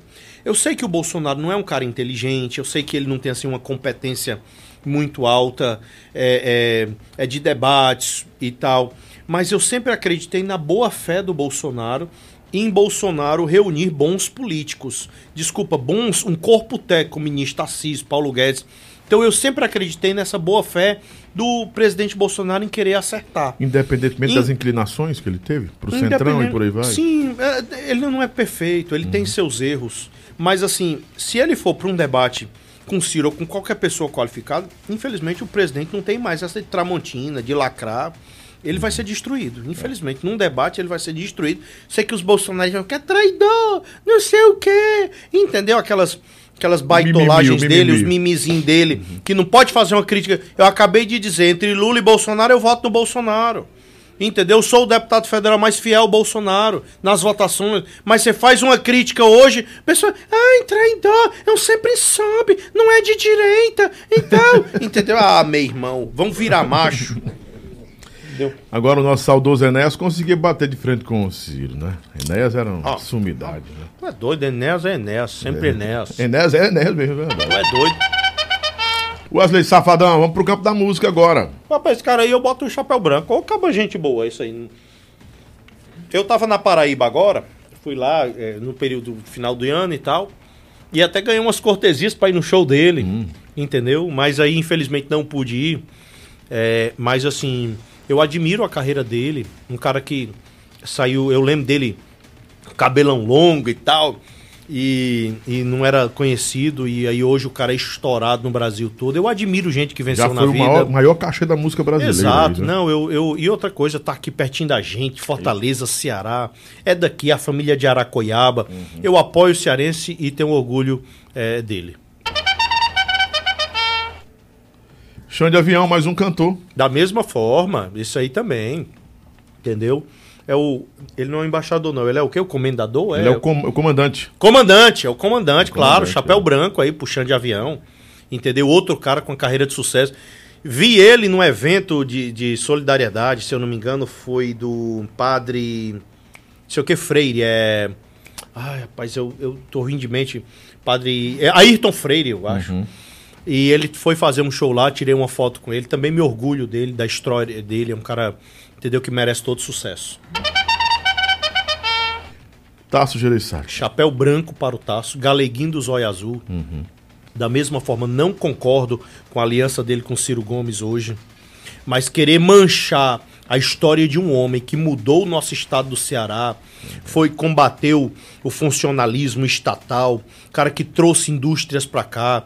Então assim, Quebrou o monopólio, talvez né? quebrou o monopólio naquela época do coronelismo. Então é o galeguinho do zóio azul, entendeu? Um cara que Eu tem foi a- história no, no, Acho que foi a campanha mais, Foi. mais popular que teve Hoje é porque a estado, molecada né? hoje não conhece política direito. É como eu estou dizendo. Não concordo, mas isso não vai manchar a história de um Uhum. homem desse calibre, entendeu? Então, ele, ele fez história no Ceará, eu acho que agora ele está se aposentando. Eu acho que ele errou na questão do apoio dele aí aos Ferreira Gomes, mas tudo bem, isso não vai manchar a história eh, de um, de um grande político. Mas ele é o embrião. Ele foi o embrião Com dos Ferreira certeza, Gomes. É um com embrião certeza. total. Aliás, o embrião e o organismo dos Ferreira Com Gomes. né? certeza. Eduardo ah, Girão. Isso aí é nota 10. Paz e bem. Gosto do senador Girão, meu amigo. É, Eu sei que o- alguns dos grupos é, armamentistas não gostam dele, porque ele é desarmamentista. Uhum. Isso não desqualifica o senador Girão. Da mesma forma, eu vejo evangélicos criticando porque ele é espírita. Ah, e ele é espírita, não sei o quê. Também não desqualifica. O senador Girão é um homem bom, trabalhador, foi eleito pelo ranking dos políticos como o melhor parlamentar do Brasil. Ele é um homem bom, esse cara, é trabalhador. Eu gosto dele e desejo aí um mandato de muito sucesso e na vida pessoal, profissional dele. Gosto muito dele. Roberto Cláudio, ex-prefeito de Fortaleza. Eu vou botar o preto porque, entendeu? Da mesma forma, ah, tem muita coisa que não foi explicada ainda, a questão daqueles respiradores e tal. Acho que Ele é, um tem- possível, ele é um possível candidato ao governo do Pois é, Estado. né? sou oposição, fui oposição ao Roberto Cláudio, entendeu? Então, é, assim, chapéu preto pra ele. Deputado Tiririca. Chapéu preto também. Chapéu preto por quê? Gosto dele como humorista. Ele é nota 10 como humorista. Nota 10. Boto chapéu preto como político. Porque eu acho que a gente tem que tratar política de forma séria. Entendeu? E assim, ele tem um mandato que não fez nada. Então, eu não. Eu, eu acho que ele é um grande humorista, um grande Homem venceu na vida, nota 10, mas como político, entendeu? Eu acho que a gente não pode tratar política com brincadeira, não. Deputado Eduardo Bolsonaro. Entendeu? Também não, hoje não tenho nenhuma amizade com ele, boto chapéu preto com ele, entendeu? Acho que os filhos hoje estão estão manchando a história do pai. Então, assim, já fui muito amigo dele, hoje não sou mais. Entendeu? Para mim não fede nem cheira. Entendeu? É, Eu deveria ter dado o gongo pra ele aí, mas deixa o chapéu preto. Vambora. Vai Entendeu? Não, bota o chapéu preto e pra frente. Seguindo, Roberto Jefferson. Chapéu preto também, o cara foi condenado no mensalão. Quando eu vi a direita idolatrando ele. Ai, rapaz, o cara é réu confesso. Entendeu? O cara é X9, réu confesso, foi preso. Entendeu? Aí a direita, ai, porque ele tá. E Bolsonaro é armamentista de Harley Davidson e tal. Rapaz, o cara é réu confesso, roubou. Entendeu? Então, entendeu? Não- é chapéu preto. Próximo martelinho, Pastor Silas Malafaia. Eu coloco chapéu preto também pra ele. É, eu talvez colocaria o branco e admiraria muito ele é, como pastor e como homem de Deus. E ele foi um dos primeiros. Eu, por sinal, fui dizimista dele muito tempo, sem lá no Rio, de forma voluntária. Porque eu sempre acreditei na defesa dele com a família. E eu acho que existe uma limiar aí de defesa. Ele entrou de uma forma hoje na política, entendeu? Que para um homem de Deus, eu acho que tá muito feio. Entendeu? Então, assim, coloca o chapéu preto, porque eu acho que tá virando mais político do que próprio pastor. Hoje, os sacerdotes, os homens mesmo de. que foram separados. que foram separados para a obra, eu acho que eles estão ali por todos, seja você do PT, do PSL, do PCdoB ou do PSDB. Eu acho que as pessoas têm que ir atrás de homens para salvar. E a partir do momento que você sai do campo espiritual e começa a se envolver no campo político, entendeu? Então acho que as duas coisas não se mesclam. Então, infelizmente, não tenho gostado desses posicionamentos. Ora defende o presidente, ora não defende, ora critica, ora não. Então, assim, é uma instabilidade. Bipolaridade. Entendeu? Eu não sei, entendeu? Então, por mim, chapéu preto para ele. Bora. O vice-presidente Mourão. Esse é chapéu branco. Aquele bom dia dele, rapaz, é a melhor coisa que tem. Bom dia! Grande homem, grande homem, grande homem, senador, é, é, senador, já tô chamando ele senador, é, o vice-presidente, é, sou E não fã é de se dele. duvidar, não, que o irmão suba. É, então assim, existe uma corrente que diz que o Bolsonaro não vai ser candidato, que ele é o candidato a presidente, a outra corrente diz que ele é candidato ao governo, ao Senado. Eu admiro ele, é um grande homem, grande general. Ixi. Alexandre Frota. Hum, esse aí preto, entendeu? Não tem muito nem o que falar, não. Entendeu? O cara, às Ele é, vezes, marrento, defende. ele é marrento mesmo? Rapaz, eu tive pouco contato com ele, falei com ele assim umas três vezes no plenário, e aí, tudo bem e tal. Já tive, já perguntei o testemunho pessoal de vida dele. Foi até bonito no que ele falou e tal, porque, querendo ou não, o cara foi casado com Cláudia Raia, o cara, assim, saiu com as mulheres mais lindas daquela época. Eu tive curiosidade de perguntar pro cara e tal. Mas assim, é, não gosto da forma de atuação dele, não, entendeu? É, agora já tá pendendo pra um lado bem esquerdista mesmo, assim, defensor do que não presta. Então não. Parece não... que ele apoia a Dória, ninguém sabe, né? É, tem hora que adora, adora, Freixo, É, sei lá quem. Então, assim, não, não, não- Chapéu preto. Jorge Cajuru. É, isso aí pra mim é indiferente, não tem muito. Então vamos gongar ele. É, Vamos não tem gongar. muito o que falar dele. Deputado André Fernandes. Isso aí, chapéu preto. Transvacinado. Mas eu acho que o cara que, que faz o mandato todo só no gogó, só de falar, que se diz amigo do presidente da república, mas não faz nada de concreto pelo seu estado, entendeu? Cidade dele, Iguatu, Cariús. Tem pelo menos um poço profundo que ele levou. Então é muito fácil você fazer política só no gogó, mitando em vídeo. Meu irmão, o povo tá passando fome, tá desempregado. Faz alguma coisa de produtiva. Então, assim, chapéu preto pra ele, entendeu? E, e me desafiou na luta e arregou. Então, entendeu? Vamos ver se dá um tempinho aí pra ele treinar aí, rapaz. Eu tô dizendo, eu paro de treinar, Loba. Viu, mestre? Não me treine mais não, mestre. Não me treine mais não. O mestre agora, chega mesmo os dedos tão vermelhos, o mestre agora só quer que eu faça de punho cerrado. Entendeu? O mestre tá até me trancando dentro de um quarto fechado, entendeu? No escuro. Não, clausurou, mestre, tenha calma. É, ele tá batendo. Treinamento SIL, é? O que, é que é isso? entendeu? Não, o mestre ali, olha o tamanho do mestre aí, entendeu? Foi campeão não. ontem no absoluto. Vamos é pancada, viu? Capitão Opa, Wagner. chapéu branco. Isso aí é bom. Esse cara Tô é tentando bom. trazer o capitão aqui, não consigo. Uh, rapaz. Ó, deixa eu falar. eu- Vamos ligar pelo ao vivo aqui. Liga pra ele que a gente bota. Vamos testemunho ligar. pessoal, porque assim, que assessoria, a assessoria parece que blinda muito. A gente já tentou tudo É. que é jeito, e a assessoria às vezes não atende, aí é um professor, é não sei quem, ah, meu Deus. Não, o rapaz, Capitão Wagner é um tá cara complicado o, o Não, capitão. não, não fale mal do meu governador, não. Não. Como, é Eu que vai vou- ter, como é que vai ter nosso voto aqui? É, eu vou falar com ele, eu vou falar com ele. Tem meu compromisso. Aqui do lado tem um bocado de família, mas vamos desse jeito. Não, fica eu vou falar com ele, de pode deixar. Eu acabei gente boa. Compromisso seu agora aqui. Agora ele vai lançar a mulher dele a federal, então é só essa parte que não pode. Federal sou eu. Mas vai ter algum comentário a respeito do, do- do deputado ou não? ele é gente boa. Capitão Wagner é um cara gente boa. E assim, apoio ele. Ah, mudou a tela, né? Não, Não Capitão mudou não, Wagner, tá tá chapéu branco. Esse cara é nota 10. Bispo Edir Macedo. Olha aí, mestre. hein? Bom. Rapaz, o mestre também. O mestre tá querendo ser fitness agora, né? Ai, não dá não.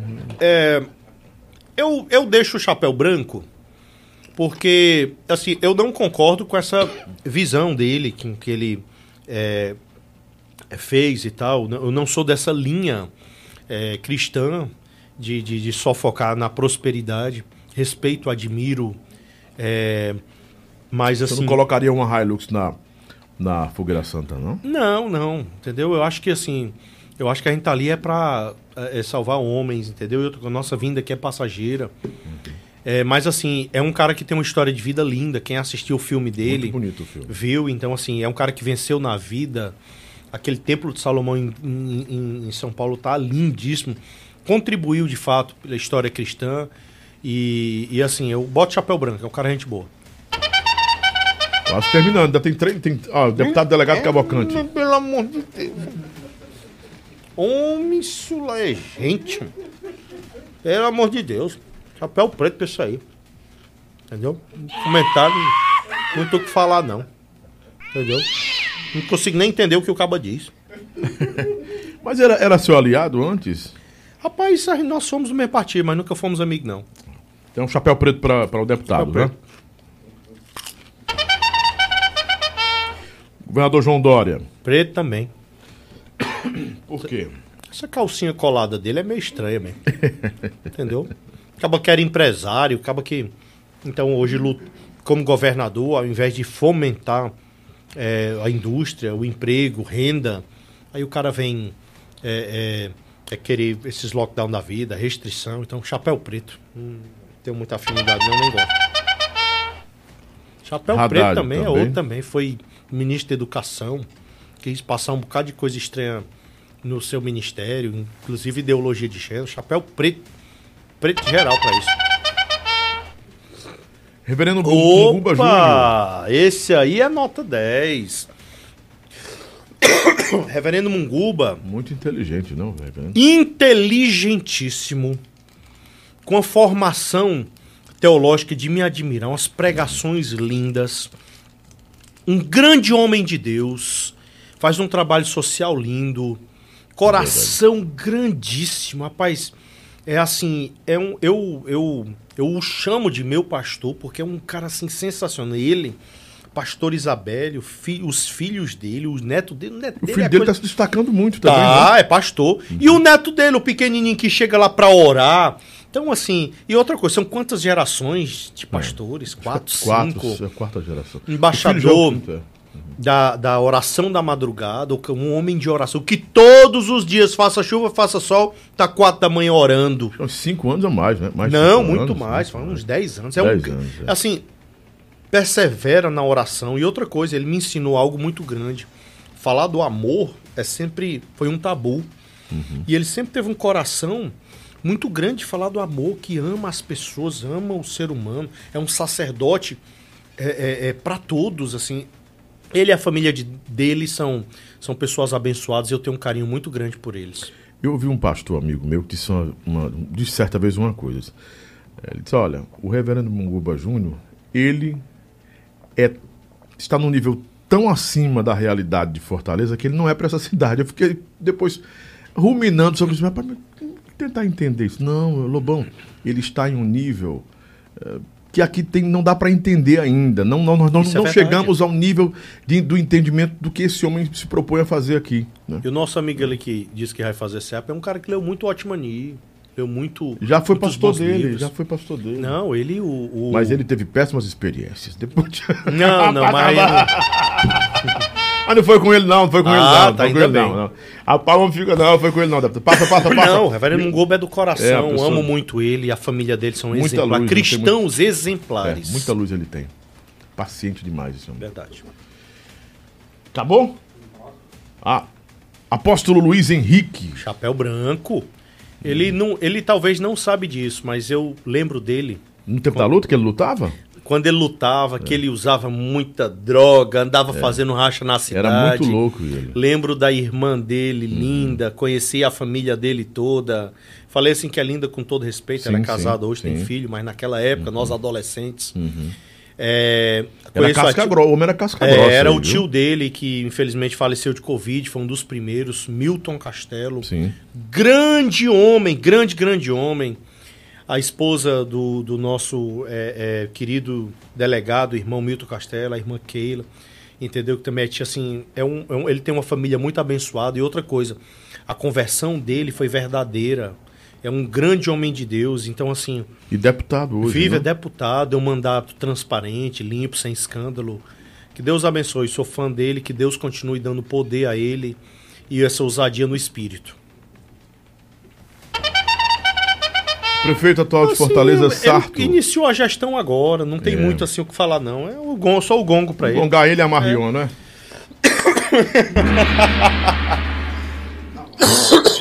Opa, Professor Olavo de Carvalho, saudoso. meu professor, esse é branco, aprendi muito com ele, tive o prazer de conhecê-lo pessoalmente, de passar um tempo aí é, lá, né, na casa dele, aprendendo com a fonte.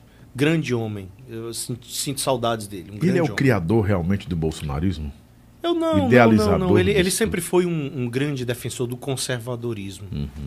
E assim, muitos não entenderam a mensagem dele. Mas ele, ele apenas emitia opiniões dele. E aí, Uhum. por ser uma pessoa assim tão. Uma opinião. tão- Ele não era de brigar, sair discutindo com os outros e tal. Ele apenas lia muito e tinha os seus pensamentos. Era um filósofo, autodidata. Só isso. Solange Almeida. Vamos sair um Ah, pouquinho da claro, política. chapéu branco pra ela, com certeza. Nossa, né, Solange Almeida aí é um orgulho, pessoa que cresceu, uma pessoa que é, é, é, né, causa muita alegria ao nosso povo brasileiro. Ela tem história, né? Então é com certeza chapéu branco pra ela. Parabéns, deputado Heitor. Heitor Freire, não Ferrer. É Freire. É Freire. Eu, eu, Suspende eu- o som, meu Às, padrinho. ve- às vezes eu entro, às vezes eu entro no, na- na- nas, nas feiras e o povo diz: Rapaz, é o, quem tá é o Heitor? Mas é o Freire ou é o Ferrer? É o bonito ou é o feio? É o bonito. que é isso? Obrigado, deputado. Muito Valeu, descontraído Lobão. esse bate-papo com você, esclarecedor Não, foi massa. também. Foi E massa. Agregou muito valor, com certeza, as pessoas que estiveram acompanhando, né? Quem esteve acompanhando em casa, quem vai assistir depois, né? É, talvez daqui também seja a fonte de alguns processos. Nós estamos com o nosso corpo é, de advogados preparados para receber você e repassar para o advogado, para o doutor, né? Para o doutor aqui. E o homem também é doutor, né? Claro, né?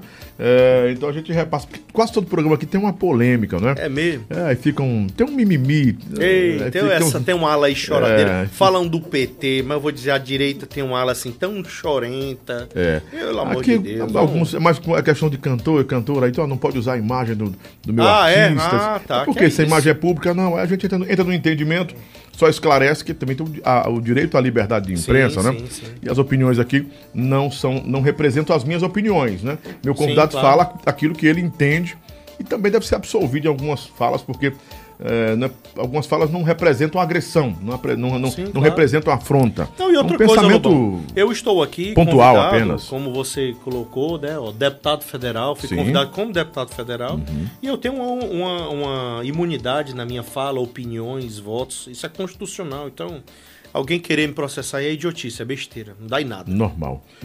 Obrigado, meu irmão. Lobão, irmão, brigadão, Tá. Você é fera, eu sou teu fã, Opa. Parabéns pelo programa. agora por isso. Entendeu? Você é um cinquentão que eu me inspiro, viu? Pronto. Tá saradão aí, viu, Do- irmão? isso, isso aqui é. A, a, a- culpa é do doutor Adriano Antunes, viu? Eita, olha aí. Não, você tá bem, Vou trazê-lo aqui, porque Traga. ele, ele tá se especializando Irmão, se tu botar cabelo, aí tu vira um trintão assim rápido, Nossa, viu? Eu tô esperando então um patrocínio aí. Quem vai, quem vai me. Apresenta esse senhor pra me patrocinar lá, porque eu já falei com o rapaz, vai tá meio complicado. Um dia a gente vai ter condição pra isso aí, vai dar certo, né? Vai dar certo. Não é fuleiragem, não, vai dar certo demais. Obrigado, deputado. Olha, Valeu. amanhã nós estamos com o nosso Marquinhos Matos, que é a segunda, o segundo episódio dele encerrando, né? Depois, na quarta-feira, o Frank Moreno da Lagosta Bronzeada. Na quinta-feira, o Henrique Cedes. Na sexta-feira, o Luizinho de Irauçuba vai ser bom de verdade. O resto da semana é forró, né? Na semana que vem, Dia 8, Zé Cantor. No dia 7 é uma surpresa que eu falo amanhã. Dia 9 e 10 também, mais duas surpresas que eu não posso eh, falar agora, porque estão confirmadas, né? E no dia 11, Mel Rios com Lobão. E em breve, na mesa aqui, um, um pod fight. É, com Mestre Ricardo. Rapaz, você- Mestre Maninho, né? Eita, aí é massa, eu o Ga- venho. O Gaspar Júnior já está ok. E parece que vai estar aqui nesse período. O, parece que vai estar um dos irmãos Ruas. E ele quer trazer pra cá também. Aí vai Massa. aí vai ser uma panca. Botar os quatro aqui, vamos botar a mesa Eita, maior. vai ser show. Atenção, Levi Ambientações, a mesa maior, né? Quatro cadeiras, microfone. Depois vamos falar nesse dia só esporte, só MMA. MMA na, Show. na raiz, nada, nada de Nutella. Sabe tudo que você queria saber. Eu vou abrir uma linha para você conversar com os mestres. São quatro mestres que nós vamos botar aqui para conversar. E eu vou ficar aproveitando para aprender com os homens, que eu não sou nem besta, né? Um abraço, gente. Fica com Deus. Jesus abençoe sua vida. E olha, se inscreve, curte e acompanha a gente aí. Ajuda a crescer mais um pouquinho. E vamos embora. Um abraço, até amanhã. Tamo junto.